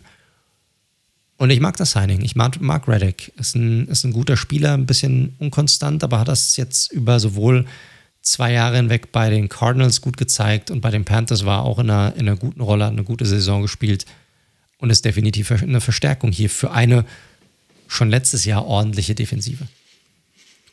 Ja, also Reddick hat die letzten zwei Jahre sicherlich in nicht ganz idealen Defenses bewiesen, dass er es kann. Also sowohl bei den Panthers, also die Panthers hatten keine schlechte Defense, versteht mich da nicht falsch, aber ich, die Gesamtumstände bei den Panthers, so wollte ich es formulieren. Und bei den Cardinals das Jahr davor war er jetzt auch nicht perfekt und da hat er wirklich sehr gute Zahlen aufgelegt. Er ist natürlich eigentlich nicht so passend für das, was sie eigentlich spielen wollen, die Eagles. Ne? Also kommt ja eher aus einem anderen defensiven Scheme, so würde ich sagen, an der Stelle. Aber vielleicht wollen sie sich auch da ein bisschen anders aufstellen. Schauen wir mal, haben natürlich ihr Flaggschiff, sage ich mal, auf Pass Rush war ja bisher Brandon Graham, der ja auch, oh, wie alt ist der mittlerweile? 35, 36, 37? Also Richtig, alt. Ja. Alt. Und auch schwere Verletzungen, wenn ich das richtig im Kopf habe. Ähm, von daher mal, mal schauen, wie sie da generell weitermachen wollen. Kommt aus der Nähe von Philadelphia, wenn ich das richtig äh, verstanden habe. Von daher äh, ein, ein romantisches Signing und bewiesen, dass das kann, hat das die letzten zwei Jahre auf jeden Fall. Aber wie gesagt, mh, wollen wahrscheinlich defensiv ein bisschen anders spielen. Richtig. Aber trotzdem insgesamt die Moves, die sie gemacht haben, sind okay. Die haben ein paar Depth-Signing noch dazu geholt. Da fehlt aber trotzdem noch so ein bisschen was. Also ich finde die Signings schon okay. Ich finde gut, dass Kelsey zurückgekommen ist. Ich finde das Reddick-Signing gut. Aber da fehlen noch so ein paar. Sie brauchen mehr Tiefe im Kader auf einigen Positionen und das haben sie bisher noch nicht abarbeiten können. Aber sie haben ja auch, ein, sie haben auch sehr viel äh, Firepower für den Draft. Also mal gucken, wie sie das angehen werden. Letztes Team in der Division, die Washington Commanders, die hatten eigentlich eine gute Position, in der sie waren vor der Free Agency, waren viel, hatten viel Cap Space, 32 Millionen. Brandon Scherf mussten sie ja leider gehen lassen und haben sich aber den Cap Space so ein bisschen kaputt gemacht durch den Trade, den sie gemacht haben für Carson Wentz. Den haben wir ja vorhin schon durchgekaut. Und deshalb ist da bisher außer dem Trade noch nicht viel passiert. Sie haben Bobby McCain, Defensive Back, äh, geresigned für zwei Jahre, also nochmal einen neuen Vertrag gegeben, über 11 Millionen. Und ansonsten war es das. Also Landon Collins ist natürlich jetzt nicht mehr da, der wurde schon gecuttet. Aber ansonsten, Linebacker, Safety, da müsste vielleicht noch was passieren. In der Offense könnte sicherlich noch was passieren. Also auch ein Brandon Scherf zu ersetzen, wird nicht so einfach sein. Deshalb, da erwarte ich mir noch ein bisschen was. Also die müssen da noch ein bisschen was machen, die, die Commanders. Boah, was soll ich dazu sagen? Also, das gefällt mir überhaupt nicht. Und wie gesagt, du hast ja gesagt, Cap Space jetzt, den sie hatten, da standen sie ja sehr gut, größtenteils davon äh, geschluckt. Und jetzt ist halt wirklich die Frage, investierst du da jetzt wirklich nochmal und holst ja auf Linebacker und, und Safety da nochmal was? Boah, nicht überzeugt. Nicht überzeugt, was die Commanders und die kommende Saison angeht. In, nee, ich bin halt nicht überzeugt, weil ein Wentz wird nicht ausreichen, dass sie auf einmal besser sind. Das ist halt das Problem. Ja, also egal, was ihr, also ihr müsst ihn ja nicht so negativ sehen da draußen, aber das, was er bisher gezeigt hat, die letzten zwei Jahre, war halt einfach nicht wirklich prickelnd und das reicht nicht, um wirklich ein Contender zu sein. Und wenn du dann nicht noch mehr drumherum baust, auch Wentz braucht eine gute O-Line, dein bester O-Liner ist jetzt gerade weggegangen, da, muss, da müssen die Commanders noch einiges machen, damit sie wirklich auch konkurrenzfähig sein können. Obwohl die Division ja generell einfach schwach ist. Das muss man auch einfach auch weiterhin schwach ist. Gut, ich glaube, damit sind wir durch mit der NFC East. Können wir rübergehen zu der NFC North. Ähm, fangen wir an mit den Chicago Bears. Bears in einer guten Cap-Situation, fast 30 Millionen drüber natürlich viele Team-Needs. Also das ist ja natürlich ein Team, das jetzt nicht gut abgeschnitten hat. Gerade O-Line, Right Receiver, Cornerback. Da gab es einiges auch zu tun. Was haben sie als einzigen bisher Move gemacht? Ist, sie haben Larry Ogunjobi gesigned als Defensive Tackle. Dreijahresvertrag, 40,5 Millionen. Also ich, ich bin ein Ogunjobi-Fan. Ich mag Ogunjobi. Ich weiß nicht, ob er so viel wert ist, um ganz ehrlich zu sein. Gerade weil er jetzt auch nochmal von einer Verletzung kommt. Ja, ja, richtig, richtig. Sie haben Khalil Mack jetzt natürlich auch noch zusätzlich abgegeben. Akeem Hicks ist weg, Eddie Goldman ist, ist weg. weg. Robinson wird weg sein auf der Wide Receiver Position. James Daniels ist weg. Ja, also viele interessante, also gute Spieler eigentlich, die weg sind. Und bisher haben sie nicht wirklich viel gemacht, außer Ogunjobi dazu zu holen. Deshalb jetzt hier die Frage, oh, was, was machen sie hier? Ne? Sie haben ja auch keinen First-Round-Pick dieses Jahr. kein, kein Fourth-Round-Pick. Also, puh, da, da müssten sie definitiv noch was machen, um, um für die Tiefe zu sorgen, weil das, ich finde das bisher sehr enttäuschend von den Bears. Hundertprozentig. Aus sie natürlich ein Team, was ja immer mit äh, Terran Armstead, wo ich ja noch gar nichts. Ich weiß nicht, ob du schon irgendwas gelesen hast. Final an Rumors, äh, die oft auch Käse sind, muss man ehrlicherweise sagen. Ne? Also da probieren einfach nur Leute, oh, sie haben Need auf Wide Receiver, dann sage ich mal, der, der und der sind an Allen Robinson interessiert. Also das können wir auch. So einen Account können wir auch aufziehen. und dann wird es ein anderes Team. Ähm, aber ich habe bei Ernst dann wirklich nichts gehört, in welche Richtung es gehen könnte. Ich gehe einfach nur davon aus, dass er wahrscheinlich den größten Deal an der Stelle mitnehmen wird. Ähm, und er würde super gut passen. Weil ansonsten äh, der, der Roster sieht sehr unvollständig aus. Da ändert auch ein überbezahlter Ogunjobi nichts. Ja, sehe ich ganz genauso aus. Also da müssen sie noch was machen, ansonsten wird es eine, wird's eine schwierige Saison für die Bears. Schwierige Saison dürfte es auch weiterhin natürlich für die Detroit Lions werden, obwohl die, da kam gerade neu rein, Desmond King, die Texans haben Desmond King einen neuen Vertrag gegeben. Also jetzt nicht Super so wichtig. Super Bowl, we are coming. Das Super Bowl, we are coming, definitiv. Bleiben wir bei einem ähnlich guten Team, Detroit Lions. Die haben relativ viel gemacht, ähm, haben erstmal ihren Backup-Quarterback Tim Boyle resigned, dann, relativ überraschend, DJ Shark, haben sie einen Einjahresvertrag gegeben, 10 Millionen, voll garantiert. Es ist übrigens nicht so, dass ich DJ Shark nicht mag oder dass ich nichts von ihm halte oder weniger von ihm halte als du. Ich finde nur für jemanden, der jetzt lange verletzt war, dem würde ich nicht so einen fetten, also nicht so einen hochdotierten, garantierten Vertrag geben, auch wenn es nur ein Einjahresvertrag ist. Aber ein junger Spieler, der sicherlich auch eine gewisse Nachfrage hatte auf dem Markt, mit einem weiterhin jungen Wide Receiver Core zu verbinden, kann eigentlich nur spannend sein, denn auch hier, sie holen, sie haben alle anderen Wide Receiver bisher auch zurückgeholt. Khalif Raymond hat einen neuen Vertrag bekommen, der kleine Shifty Receiver Josh Reynolds, den haben sie resigned, den, für den haben sie ja, haben sie ja letztes Jahr geholt, getradet. Der hat einen Zweijahresvertrag bekommen für 12 Millionen. Also interessanter junger Wide Receiver Room, den sie hier haben, die Lions. Sie haben die O-Line ähm, probiert nochmal weiter zu verstärken. Evan Brown haben sie resigned. Charles Harris hat einen neuen Vertrag bekommen, zwei Jahre 14 Millionen. Alex Anzalone kommt zurück. Äh, Tracy Walker, sicherlich der dick fetteste Vertrag. Ähm, Safety, drei Jahre 25 Millionen. Weiß ich nicht, wie, wie gut ich den Vertrag wirklich finde. Ob das wirklich so wichtig war, Walker zurückzubringen. Und sie haben CJ Moore zurückgeholt, einen Jahresvertrag. Also nix splashy. Ein paar Sachen, wo ich sage, okay, das ist okay. Ich sag mal, vielleicht auch High-Reward-Deals, auf die sie hoffen, wie jetzt der DJ Shark-Deal und auch die Wide Receiver zurückzubringen, war okay. Vielleicht der Tracy Walker, den mit dem einzigen Fragezeichen. Ansonsten ist es so grundsolide, finde ich. Kann man so machen. Gerade ja. wenn man sich weiterhin in einem Rebuild befindet. Ja, ich kann dir zu, also was genau die beiden Punkte, die beiden Deals, die ich ein bisschen interessanter finde, angesprochen, nämlich das Thema Tracy Walker, den finde ich auch überbezahlt, ehrlich gesagt. Also der ist mir jetzt nicht positiv in Erinnerung geblieben. Also klar, 8 Millionen pro Jahr ist jetzt auch kein Top-Notch-Money für einen Safety, aber trotzdem. Und DJ Shark ist halt spannend, ne, weil er will sich ja dann empfehlen für einen Anschlussdeal. Und er kommt natürlich nicht gerade in eine Top- Situationen, auch ein Team, was, wenn es sich jetzt nicht komplett schematisch ändern wird, auch generell viel läuft. Jared Goff natürlich jetzt auch kein Elite-Quarterback. Also sagen wir mal so, man kann sich andere Situationen aussuchen, um sich ein Jahr lang zu beweisen und ins Schaufenster zu stellen. Aber schauen wir mal. Schauen wir mal, wahrscheinlich das Team, das ihm am meisten garantierte Kohle angeboten hat. Gehe ich das tatsächlich wird, auch von aus. Ja, wird sicherlich eine Rolle gespielt haben. Also Lions grundsolide. Gehen wir rüber zu den Green Bay Packers. Klar, Aaron Rodgers Deal hat alles überschattet. Hat auch noch mal ein bisschen Cap Space freigeschaufelt, weil die Packers ja in einer relativ schlechten Cap Space Situation waren, aktuell weiterhin sind. Sie haben Devante Adams das Franchise Tag gegeben. Ich habe jetzt auch ein paar Sachen gelesen, Gerüchte, die auf Twitter rumgehen, dass man ihm wohl auch einen ähm, neuen Deal angeboten hat, 23 Millionen im Jahr, würde ihn de facto zum bestbezahlten Wide Receiver machen in der Geschichte. Vor Christian Kirk. Vor Christian Kirk noch, gerade so noch. Äh, hat er aber abgelehnt, weil er möchte, dass die Kohle haben, die aktuell DeAndre Hopkins bekommen hat, als er seinen Vertrag verlängert hat. Und zwar nicht den Average, also nicht den Durchschnitt, sondern die 27 Millionen, die er für das eine Jahr erhält. So ein Deal hätte gerne Devante Adams und deshalb hat er diese 23 Millionen pro Jahr angeblich, wie gesagt, muss man immer vorsichtig mit sein mit solchen Gerüchten, aber wohl erstmal abgelehnt. Aber er ist ja definitiv noch unter Vertrag für die kommende Saison.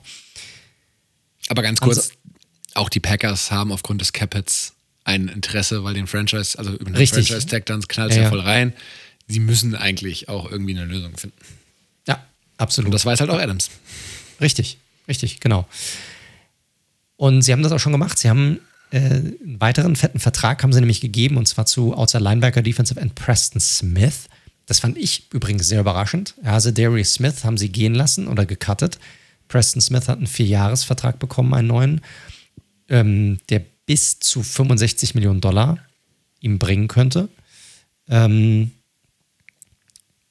und finde ich einen recht fetten Deal für ihn, muss ich sagen. Ja, ist halt der jüngere der beiden. Ähm, so Darius hat, glaube ich, auch noch mehr freigeschaufelt.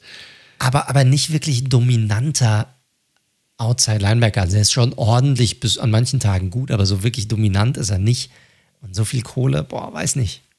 Finde ich schon ein ja, bisschen ist halt, so ne, sind so 13, also die, die 65 sind ja immer, ne, wenn 1000 Garantien eintreten, also ja, orientieren wir uns mal eher an den 52, also 13 pro Jahr ist natürlich jetzt auch kein Top-Money für einen äh, für einen, äh, Edge Rusher oder Outside Linebacker in dem Fall. Von daher, ja, ich bin jetzt auch kein riesen Preston Smith-Fan. Ich finde, der hat schon abgebaut nach dem ersten Jahr. Hat die letzten Spiele dann aber bisher gerade so in diesem Tandem mit, mit Gary ganz gut funktioniert.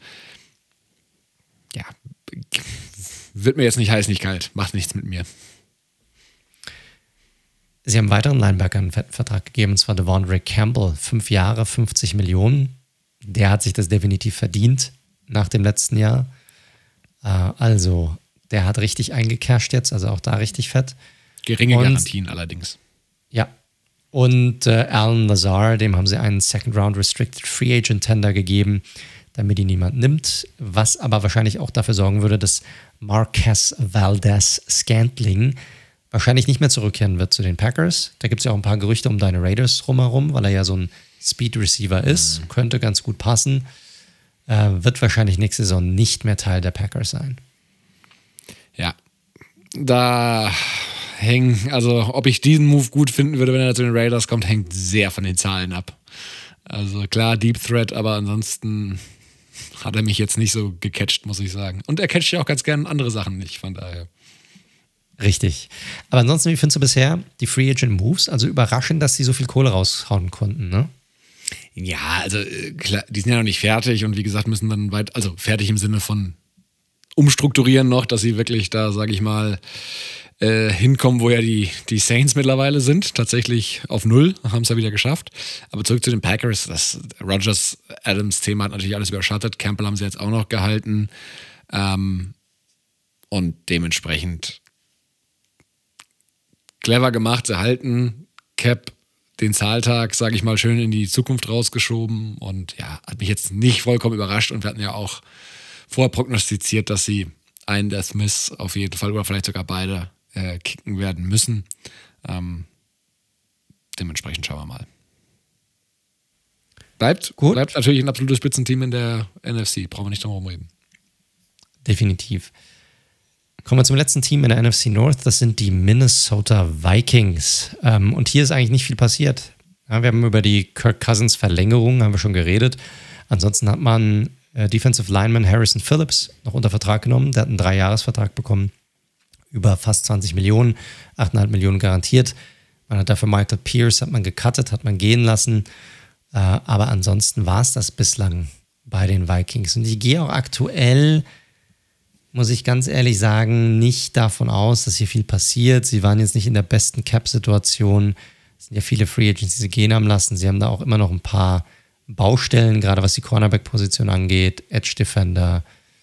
Äh, da muss sicherlich was passieren, auch in der Interior Offensive Line.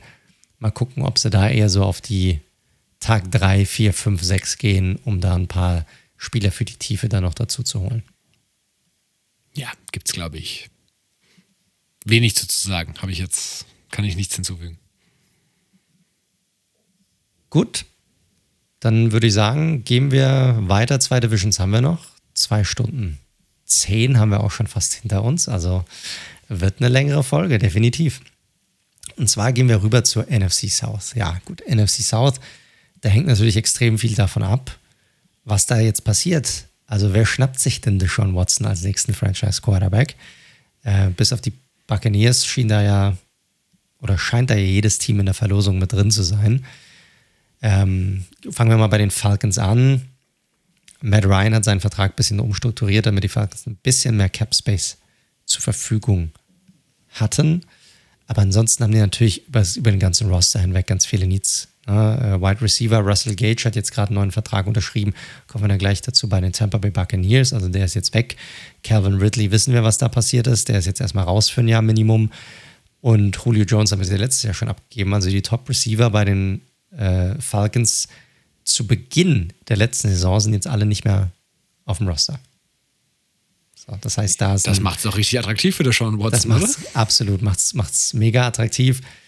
Äh, sie haben äh, Jake Matthews, ihrem Offensive Tackle, eine Dreijahresverlängerung gegeben äh, über 52,5 Millionen Dollar, was auch gut für den Cap ist, weil sie dadurch mit dem Cap ein bisschen spielen konnten.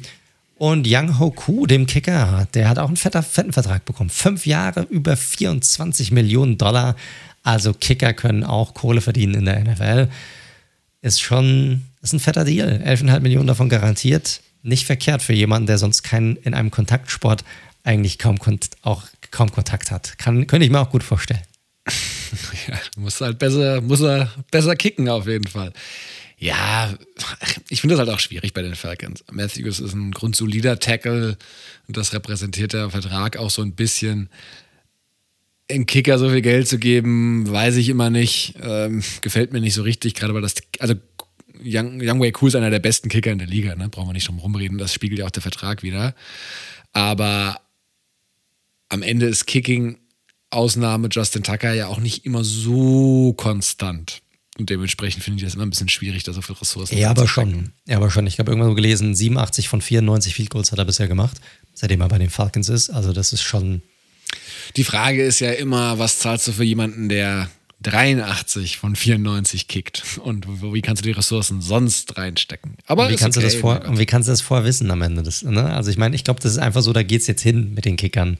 Dann gibst du dem einen halt dreieinhalb statt vier Millionen oder so, aber da weißt du, was du hast.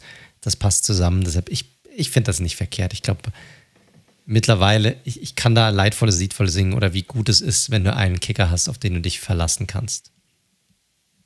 So. Äh, Gerade vielleicht nochmal ganz kurz zurückspringen, ganz frisch rein. Die Vikings haben Linebacker Jordan Hicks unter Vertrag genommen. Zweijahresvertrag, 12 Millionen Dollar. Also das war schon eine Position von Need, weil Anthony Barr ist ja auch ein Free Agent, der wird wahrscheinlich nicht zurückkommen, da wird es zu teuer sein, aber Jordan Hicks definitiv ein interessanter Free Agent und ein ordentliches Signing hier, finde ich, für die Vikings. Ja, was da, da bei den Cardinals letztes Jahr. Bleiben wir aber, machen wir aber weiter in NFC South. Gehen wir rüber zu den Carolina Panthers und auch hier Panthers in einer ordentlichen Situation, Capspace-mäßig. 17 Millionen, knapp drüber, aber auch hier viele Needs, einfach natürlich die Quarterback-Position. Ne? Sehr viel drüber geredet. Offensive Line definitiv ein Need, auch Linebacker. Und Offensive Line sind sie auch angegangen, haben sie ein Signing bisher gemacht, Austin Corbett, der Offensive Guard, Dreijahresvertrag, knapp 30 Millionen. Finde ich ein ordentliches Signing hier. Ja, macht auch Sinn von den Zahlen her. Und dann, ja, haben sie bisher zwei Safeties unter Vertrag genommen, haben Sean Chandler resigned und haben Xavier Woods, dem äh, bei den Cowboys war der letzte Saison, glaube ich, ne? Drei Jahresvertrag gegeben bei 16 Millionen. Weiß ich nicht, wie nötig das ist für, für ihn, um ganz ehrlich zu sein. Also finde ich schon viel Kohle für einen Safety, den du wahrscheinlich auch irgendwie ich will jetzt nicht sagen Minimum, also für das Minimum holen könntest, aber da kannst du einen ähnlichen Spieler holen, da brauchst du nicht so viel Kohle ausgeben, meiner Meinung nach. Ja, also auch da, den, das Corbett-Signing mag ich auch, die anderen sind auch so ein bisschen, hm, okay, Woods halte ich jetzt auch nicht so wahnsinnig viel von. Ach das, das ist halt noch so ein unfertiger Roster. Jetzt machen sie die ersten Moves, aber klar, die richten natürlich logischerweise auch alles darauf aus, Space auch erstmal zu haben für ähm, Deshaun Watson. Dementsprechend kann ich die Herangehensweise jetzt erstmal ähm, ja, nicht verurteilen an der Stelle, aber splashy ist es natürlich noch nicht. Richtig, richtig. Und auch sie haben einem Kicker noch einen Kohle gegeben, Zane Gonzalez, Zweijahresvertrag, viereinhalb Millionen. Bisschen anders als Young Wei Kus Vertrag hier. Aber ja, da ist noch sicherlich einiges zu tun bei den Panthers. Die Saints haben bisher nichts gemacht, was ist wenig überraschend ist, weil sie auch keinen Cap Space haben. Die sind am Umstrukturieren ohne Ende gerade und gucken, wie sie da irgendwie noch unter den Cap kommen können. Haben natürlich sehr starke Spieler auch verloren. Ähm, gerade mit Marcus Williams, äh, Marcus Williams allen voran. Äh, da wird man sehen, was sie jetzt machen mit der Umstrukturierung und mal gucken, inwiefern, also welche Chancen sie auch haben, Deshaun Watson unter Vertrag zu nehmen. Das wird natürlich sehr spannend sein. So viel zu den Saints. Und ansonsten haben wir noch die Buccaneers. Äh, klar, Tom Brady ist jetzt zurück. Das ist natürlich krass. Sie haben Russell Gage. Das finde ich überraschend, dass Gage, der ja gerade zum Ende der Saison echt auch stark gespielt hat, jetzt zu den Buccaneers gewechselt ist und dort, ich sag mal, Wide Receiver Nummer 3 sein wird. Ja. ja. Also finde ich schon. super. Passt, also für die Bucks super. Ja, für die Bucks ist es super, aber für Gage, ich meine, der könnte irgendwo wahrscheinlich ja, Nummer 1 vielleicht zu viel gesagt, aber vielleicht eine wirklich gute Nummer 2 sein bei einem Team. Also deshalb finde ich, finde ich schon überraschend. Chris Godwin hatten sie ja schon das Franchise-Tag gegeben. Sie haben Ryan Jensen zurückgeholt, das hatten wir auch schon besprochen. Und Carlton Davis, dem Cornerback, den haben sie auch zurückgeholt. Drei Jahre, 45 Millionen Dollar, du hast auch angesprochen. 30 Millionen garantiert. Ich hätte da auch da ein bisschen mehr erwartet, dass ich Davis rausholen kann in der Free Agency-Periode. 15 Millionen pro Jahr ist nicht, nicht viel, finde ich. Für jemanden, der wahrscheinlich Nummer zwei, Nummer drei auf dem Cornerback-Markt in der Free Agency war. Ja, Nummer zwei nach JC Jackson würde ich schon sagen. Er ist ja noch jung, 25. Wenn, wenn du es nach, ich jetzt mal so vom Skillset, du hast immer noch einen Stefan Gilmore, der sicherlich auch da drauf ist. ist eine ältere Variante, ist klar, aber vom Gesamtpaket mit dem, mit dem Alter hast du sicherlich recht. Und ja, wie, wie vorhin schon gesagt, ne, Carlton Davis hat ähnlich wie JC Jackson nicht, und was ja viele vermutet haben, in diese 18, 19, 20 Millionen Dollar Range, die ja viele gesagt haben, so vorgestoßen. Das ist er nicht. Äh, ich hätte auch nicht gedacht, dass die Buccaneers da die Ressourcen äh, entsprechend investieren, aber klar, Jordan White haben sie jetzt gehen lassen, das ist Safety, ist klar, aber Cornerback war letztes Jahr schon eine Schwachstelle. Und ähm, ja, mal schauen. Also es ist halt alles nochmal auf diesen letzten Ritt mit Brady, ob der jetzt ein oder zwei Jahre andauert, das werden wir sehen, ausgelegt. Geht ja alles irgendwie in Dreijahresdeals. Und äh, ich bin gespannt. Godwin werden sie sicherlich auch nochmal wahrscheinlich probieren, längerfristigen Deal zu machen. Nur zur Info, der Franchise-Tag, das hat man bis Mitte Juli Zeit, den zu unterschreiben. Bis dahin kann man auch einfach verlängern. Und das schaufelt in der Regel dann natürlich auch immer wieder Cap Space frei. Und die Buccaneers haben ja noch immer noch genug Free Agents, äh, um die sie sich kümmern müssen, gerade in der D-Line. Richtig, aber alles in allem finde ich das natürlich jetzt klar nach der Rückkehr von Brady.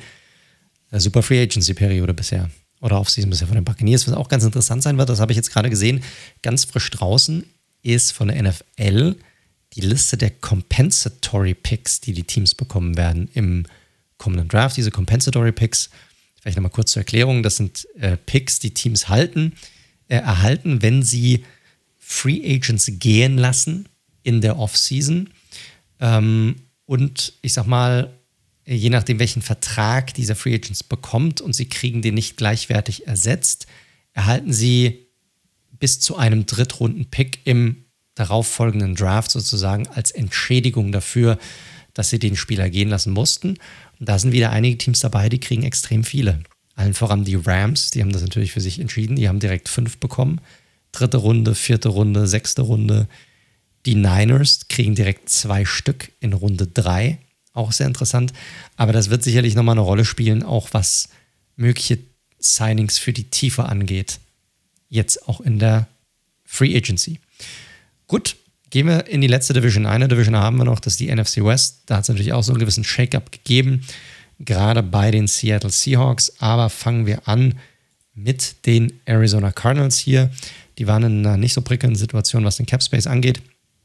Und äh, hatten auch, ja, einige, ich würde sagen, Free Agents, die sie bisher, die wahrscheinlich nicht zurückkommen werden. Ja, allen voran natürlich Christian Kirk, das war klar. Den hätte ich auch nicht ähm, äh, dem hätte ich auch nicht den Vertrag gegeben, aber Chandler Jones wird wahrscheinlich auch irgendwo anders unterkommen. Ähm, AJ Green wahrscheinlich auch, aber man hat auch einige Spieler behalten können. Allen voran Titan Zach Ertz, Der hat einen Dreijahresvertrag bekommen, über fast 32 Millionen, 17,5 Millionen davon garantiert. No-Brainer hat sich sehr gut eingefügt in Arizona, als er über den, von, im Trade von den Eagles kam. James Conner hat einen neuen Vertrag bekommen, drei Jahre, 21 Millionen. Bin ich echt happy für ihn, weil das hat er sich verdient. Der hat wirklich performt letztes Jahr, passt dort gut rein, auch sehr überraschend gewesen. Äh, guter Deal hier, glaube ich, für beide Seiten. Man hat Colt McCoy resigned, Backup Quarterback, grundsolide, hat echt abgeliefert, auch als er, als er spielen musste. Und dann hat man so, ja, kleinere Deals, Dennis Gardeck, Linebacker-Position, Michael Dogby auf der Defensive End-Position. Aber es fehlt halt noch, ne? Also gerade so Defensive Line, da müssen sie einiges machen, glaube ich. Offensive Line-Position müssen sie einiges machen. Also da ist noch einiges, was zu tun ist bei den Cardinals. Wide Receiver auch ganz klar. AJ Green ist ja, ja auch Free Agent. Das heißt, sie haben aktuell da neben Hopkins eben nur Rondell Moore.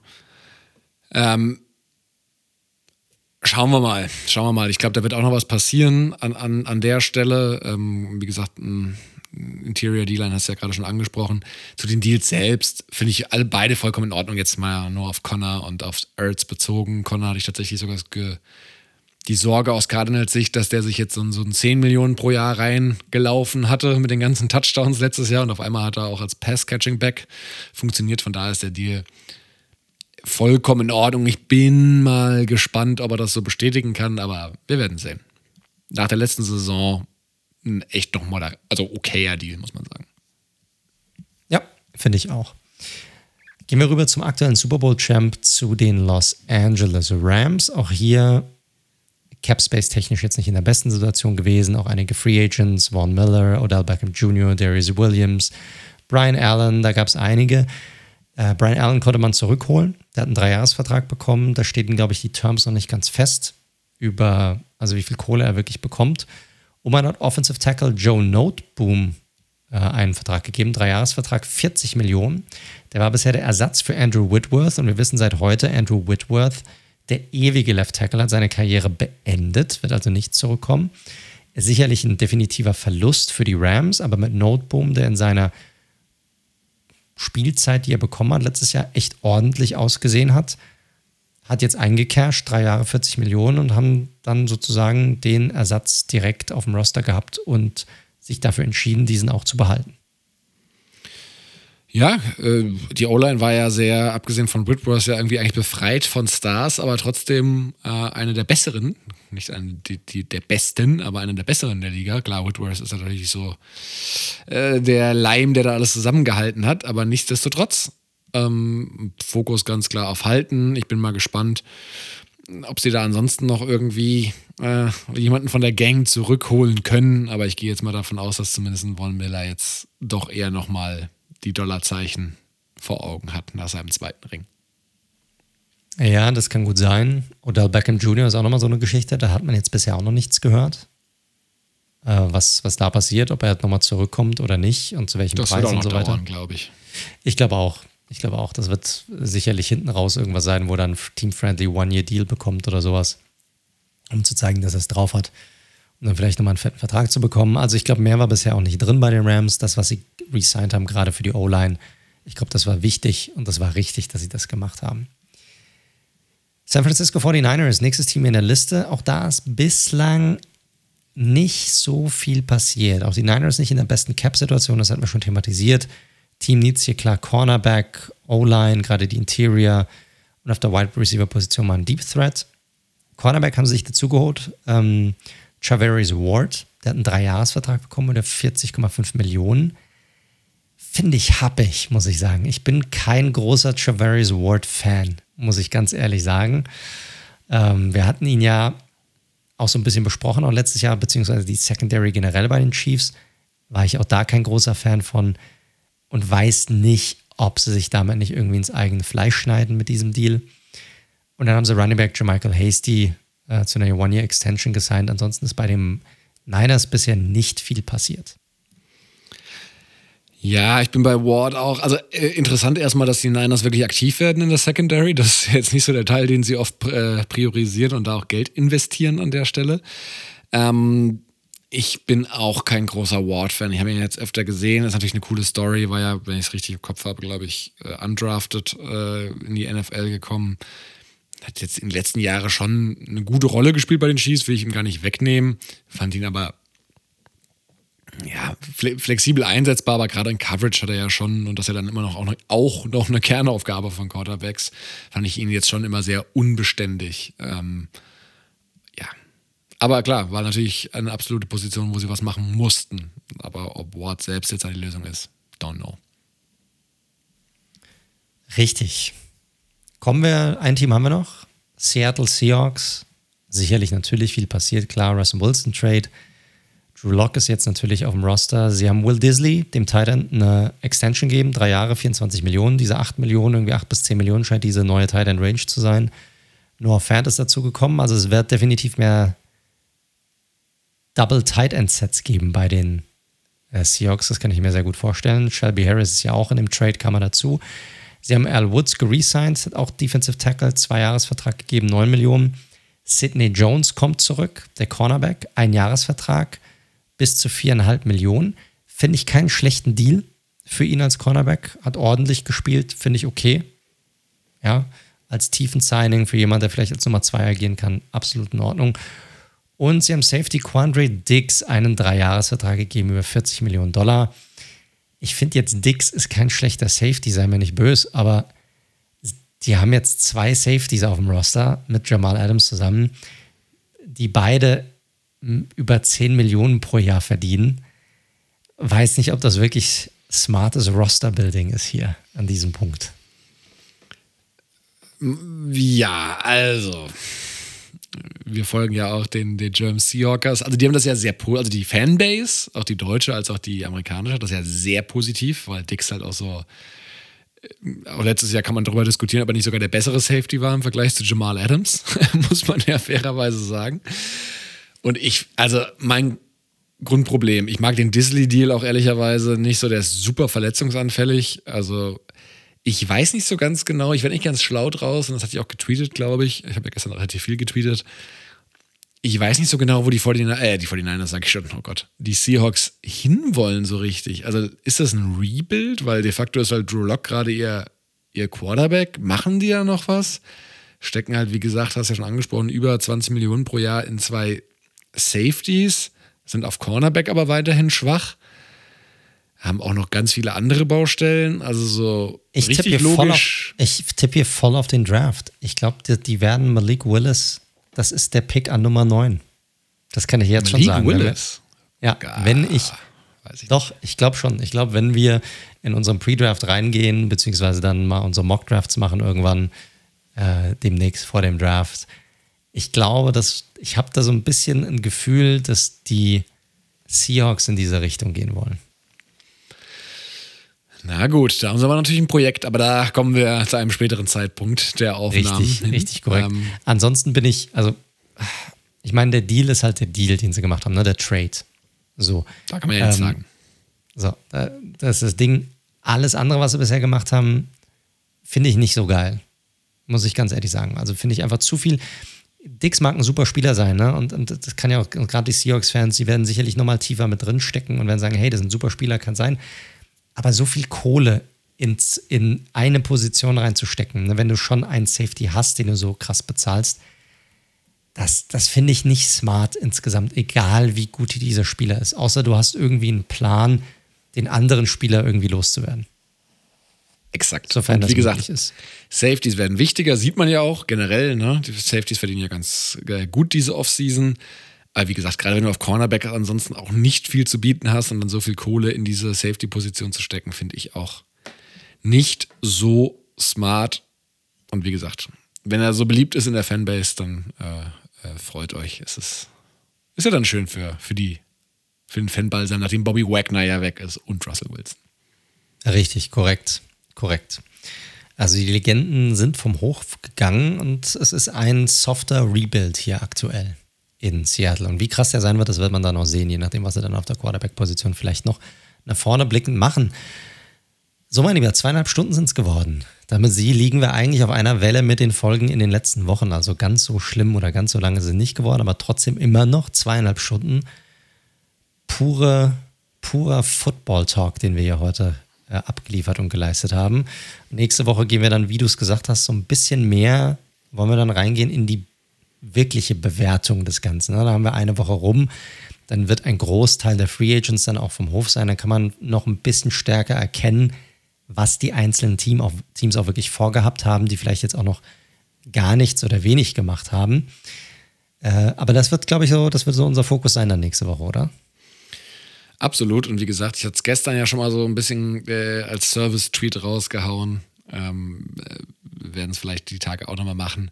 Es ist auch noch einiges da. Also, wie gesagt, Vaughn Miller ist noch da, Chandler Jones ist noch da, für die, die Pass Rush haben wollen, Veteran Pass Rush, und Terran Armstead, der beste Tackle, ist noch verfügbar. Allen Robinson, der kann man diskutieren, aber da, da war unter Adams nicht auf den Markt gekommen, ist einer der besten äh, Outside Receiver, ist noch verfügbar, äh, stand jetzt, wo wir gerade aufnehmen. Wie gesagt, ein Bobby Wagner ist noch da, ein David Clowney, wobei der Kollege mag ja, glaube ich, keine Camps, der signed wieder im Juli oder so irgendwie für ein One-Year 10 Millionen, also das ist ja phänomenal.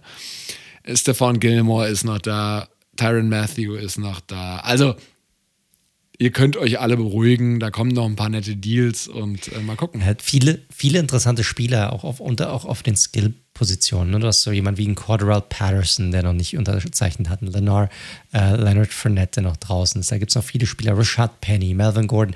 Die Running Backs, die sind ja noch gar nicht wirklich vom Hof gegangen. Also da, da ist noch viel los. Wide Receiver, Allen Robinson hattest du auch genannt. Was passiert auch mit jemandem wie Juju Smith-Schuster? Ne? Auch, auch interessant, wo landet der? Also es gibt noch viele, viele interessante Spieler. Kommt ein Gronk zurück? Steht ja auch noch nicht fest bei den Buccaneers. Also da muss man auch nochmal ein, ein, ein Auge drauf werfen. Und die ganze O-Line, also die ganze Tackle-Klasse, Armstead, Brown, Moses, Fisher, Ifedi, da gibt es genügend, also so viele Spieler, die hier Free Agents sind. Ähm, und das ist jetzt nur die Offensive, wo wir jetzt hier durchgegangen sind. Ähm, wenn du in Defensive guckst, gibt es auch noch echt viele interessante Spieler. Da wird man dann, da wird noch viel passieren, da werden wir noch viel zu bequatschen haben nächste Woche. Wird sich bei dem einen oder anderen Team sicherlich auch noch einiges ändern. Gut. Und damit sind wir am Ende der heutigen Show angelangt, liebe Leute. Wie gesagt, Reds Zone Football Podcast habt ihr gehört. Ich finde uns auf allen gängigen Podcast-Plattformen über Apple Podcasts, Google Podcasts, Stitcher, Spotify, Deezer, you name it, wir sind da drauf. Falls es euch gefällt, drückt heftigst den Abonnieren-Button. Bei Spotify zum Beispiel auch einfach auf die Glocke hämmern. Und dann folgt ihr uns, dann verpasst ihr nie eine Folge. Hinterlasst auch gerne eine positive Bewertung bei uns. Das hilft uns auch immer, weiter Reichweite zu erreichen. Wenn es euch gefällt, erzählt es Freunden, Bekannten weiter, die sich für den Sport interessieren. Wir freuen uns über jeden neuen Zuhörer. Und ansonsten bleibt mir nichts weiter übrig, als mich bei euch da draußen zu bedanken dass ihr diese Woche zugehört habt und mich natürlich auch bei dir zu bedanken, lieber Daniel, dass du diese Woche auch wieder mit am Start warst. Sehr, sehr gerne. Ich bin gespannt. Ich melde mich, wenn mein Team aus dem Frühlingsschlaf erwacht und wünsche euch allen eine ganz fantastische Woche. Die wünsche ich euch natürlich auch und wie immer bleibt gesund und bis zum nächsten Mal. Tschüss.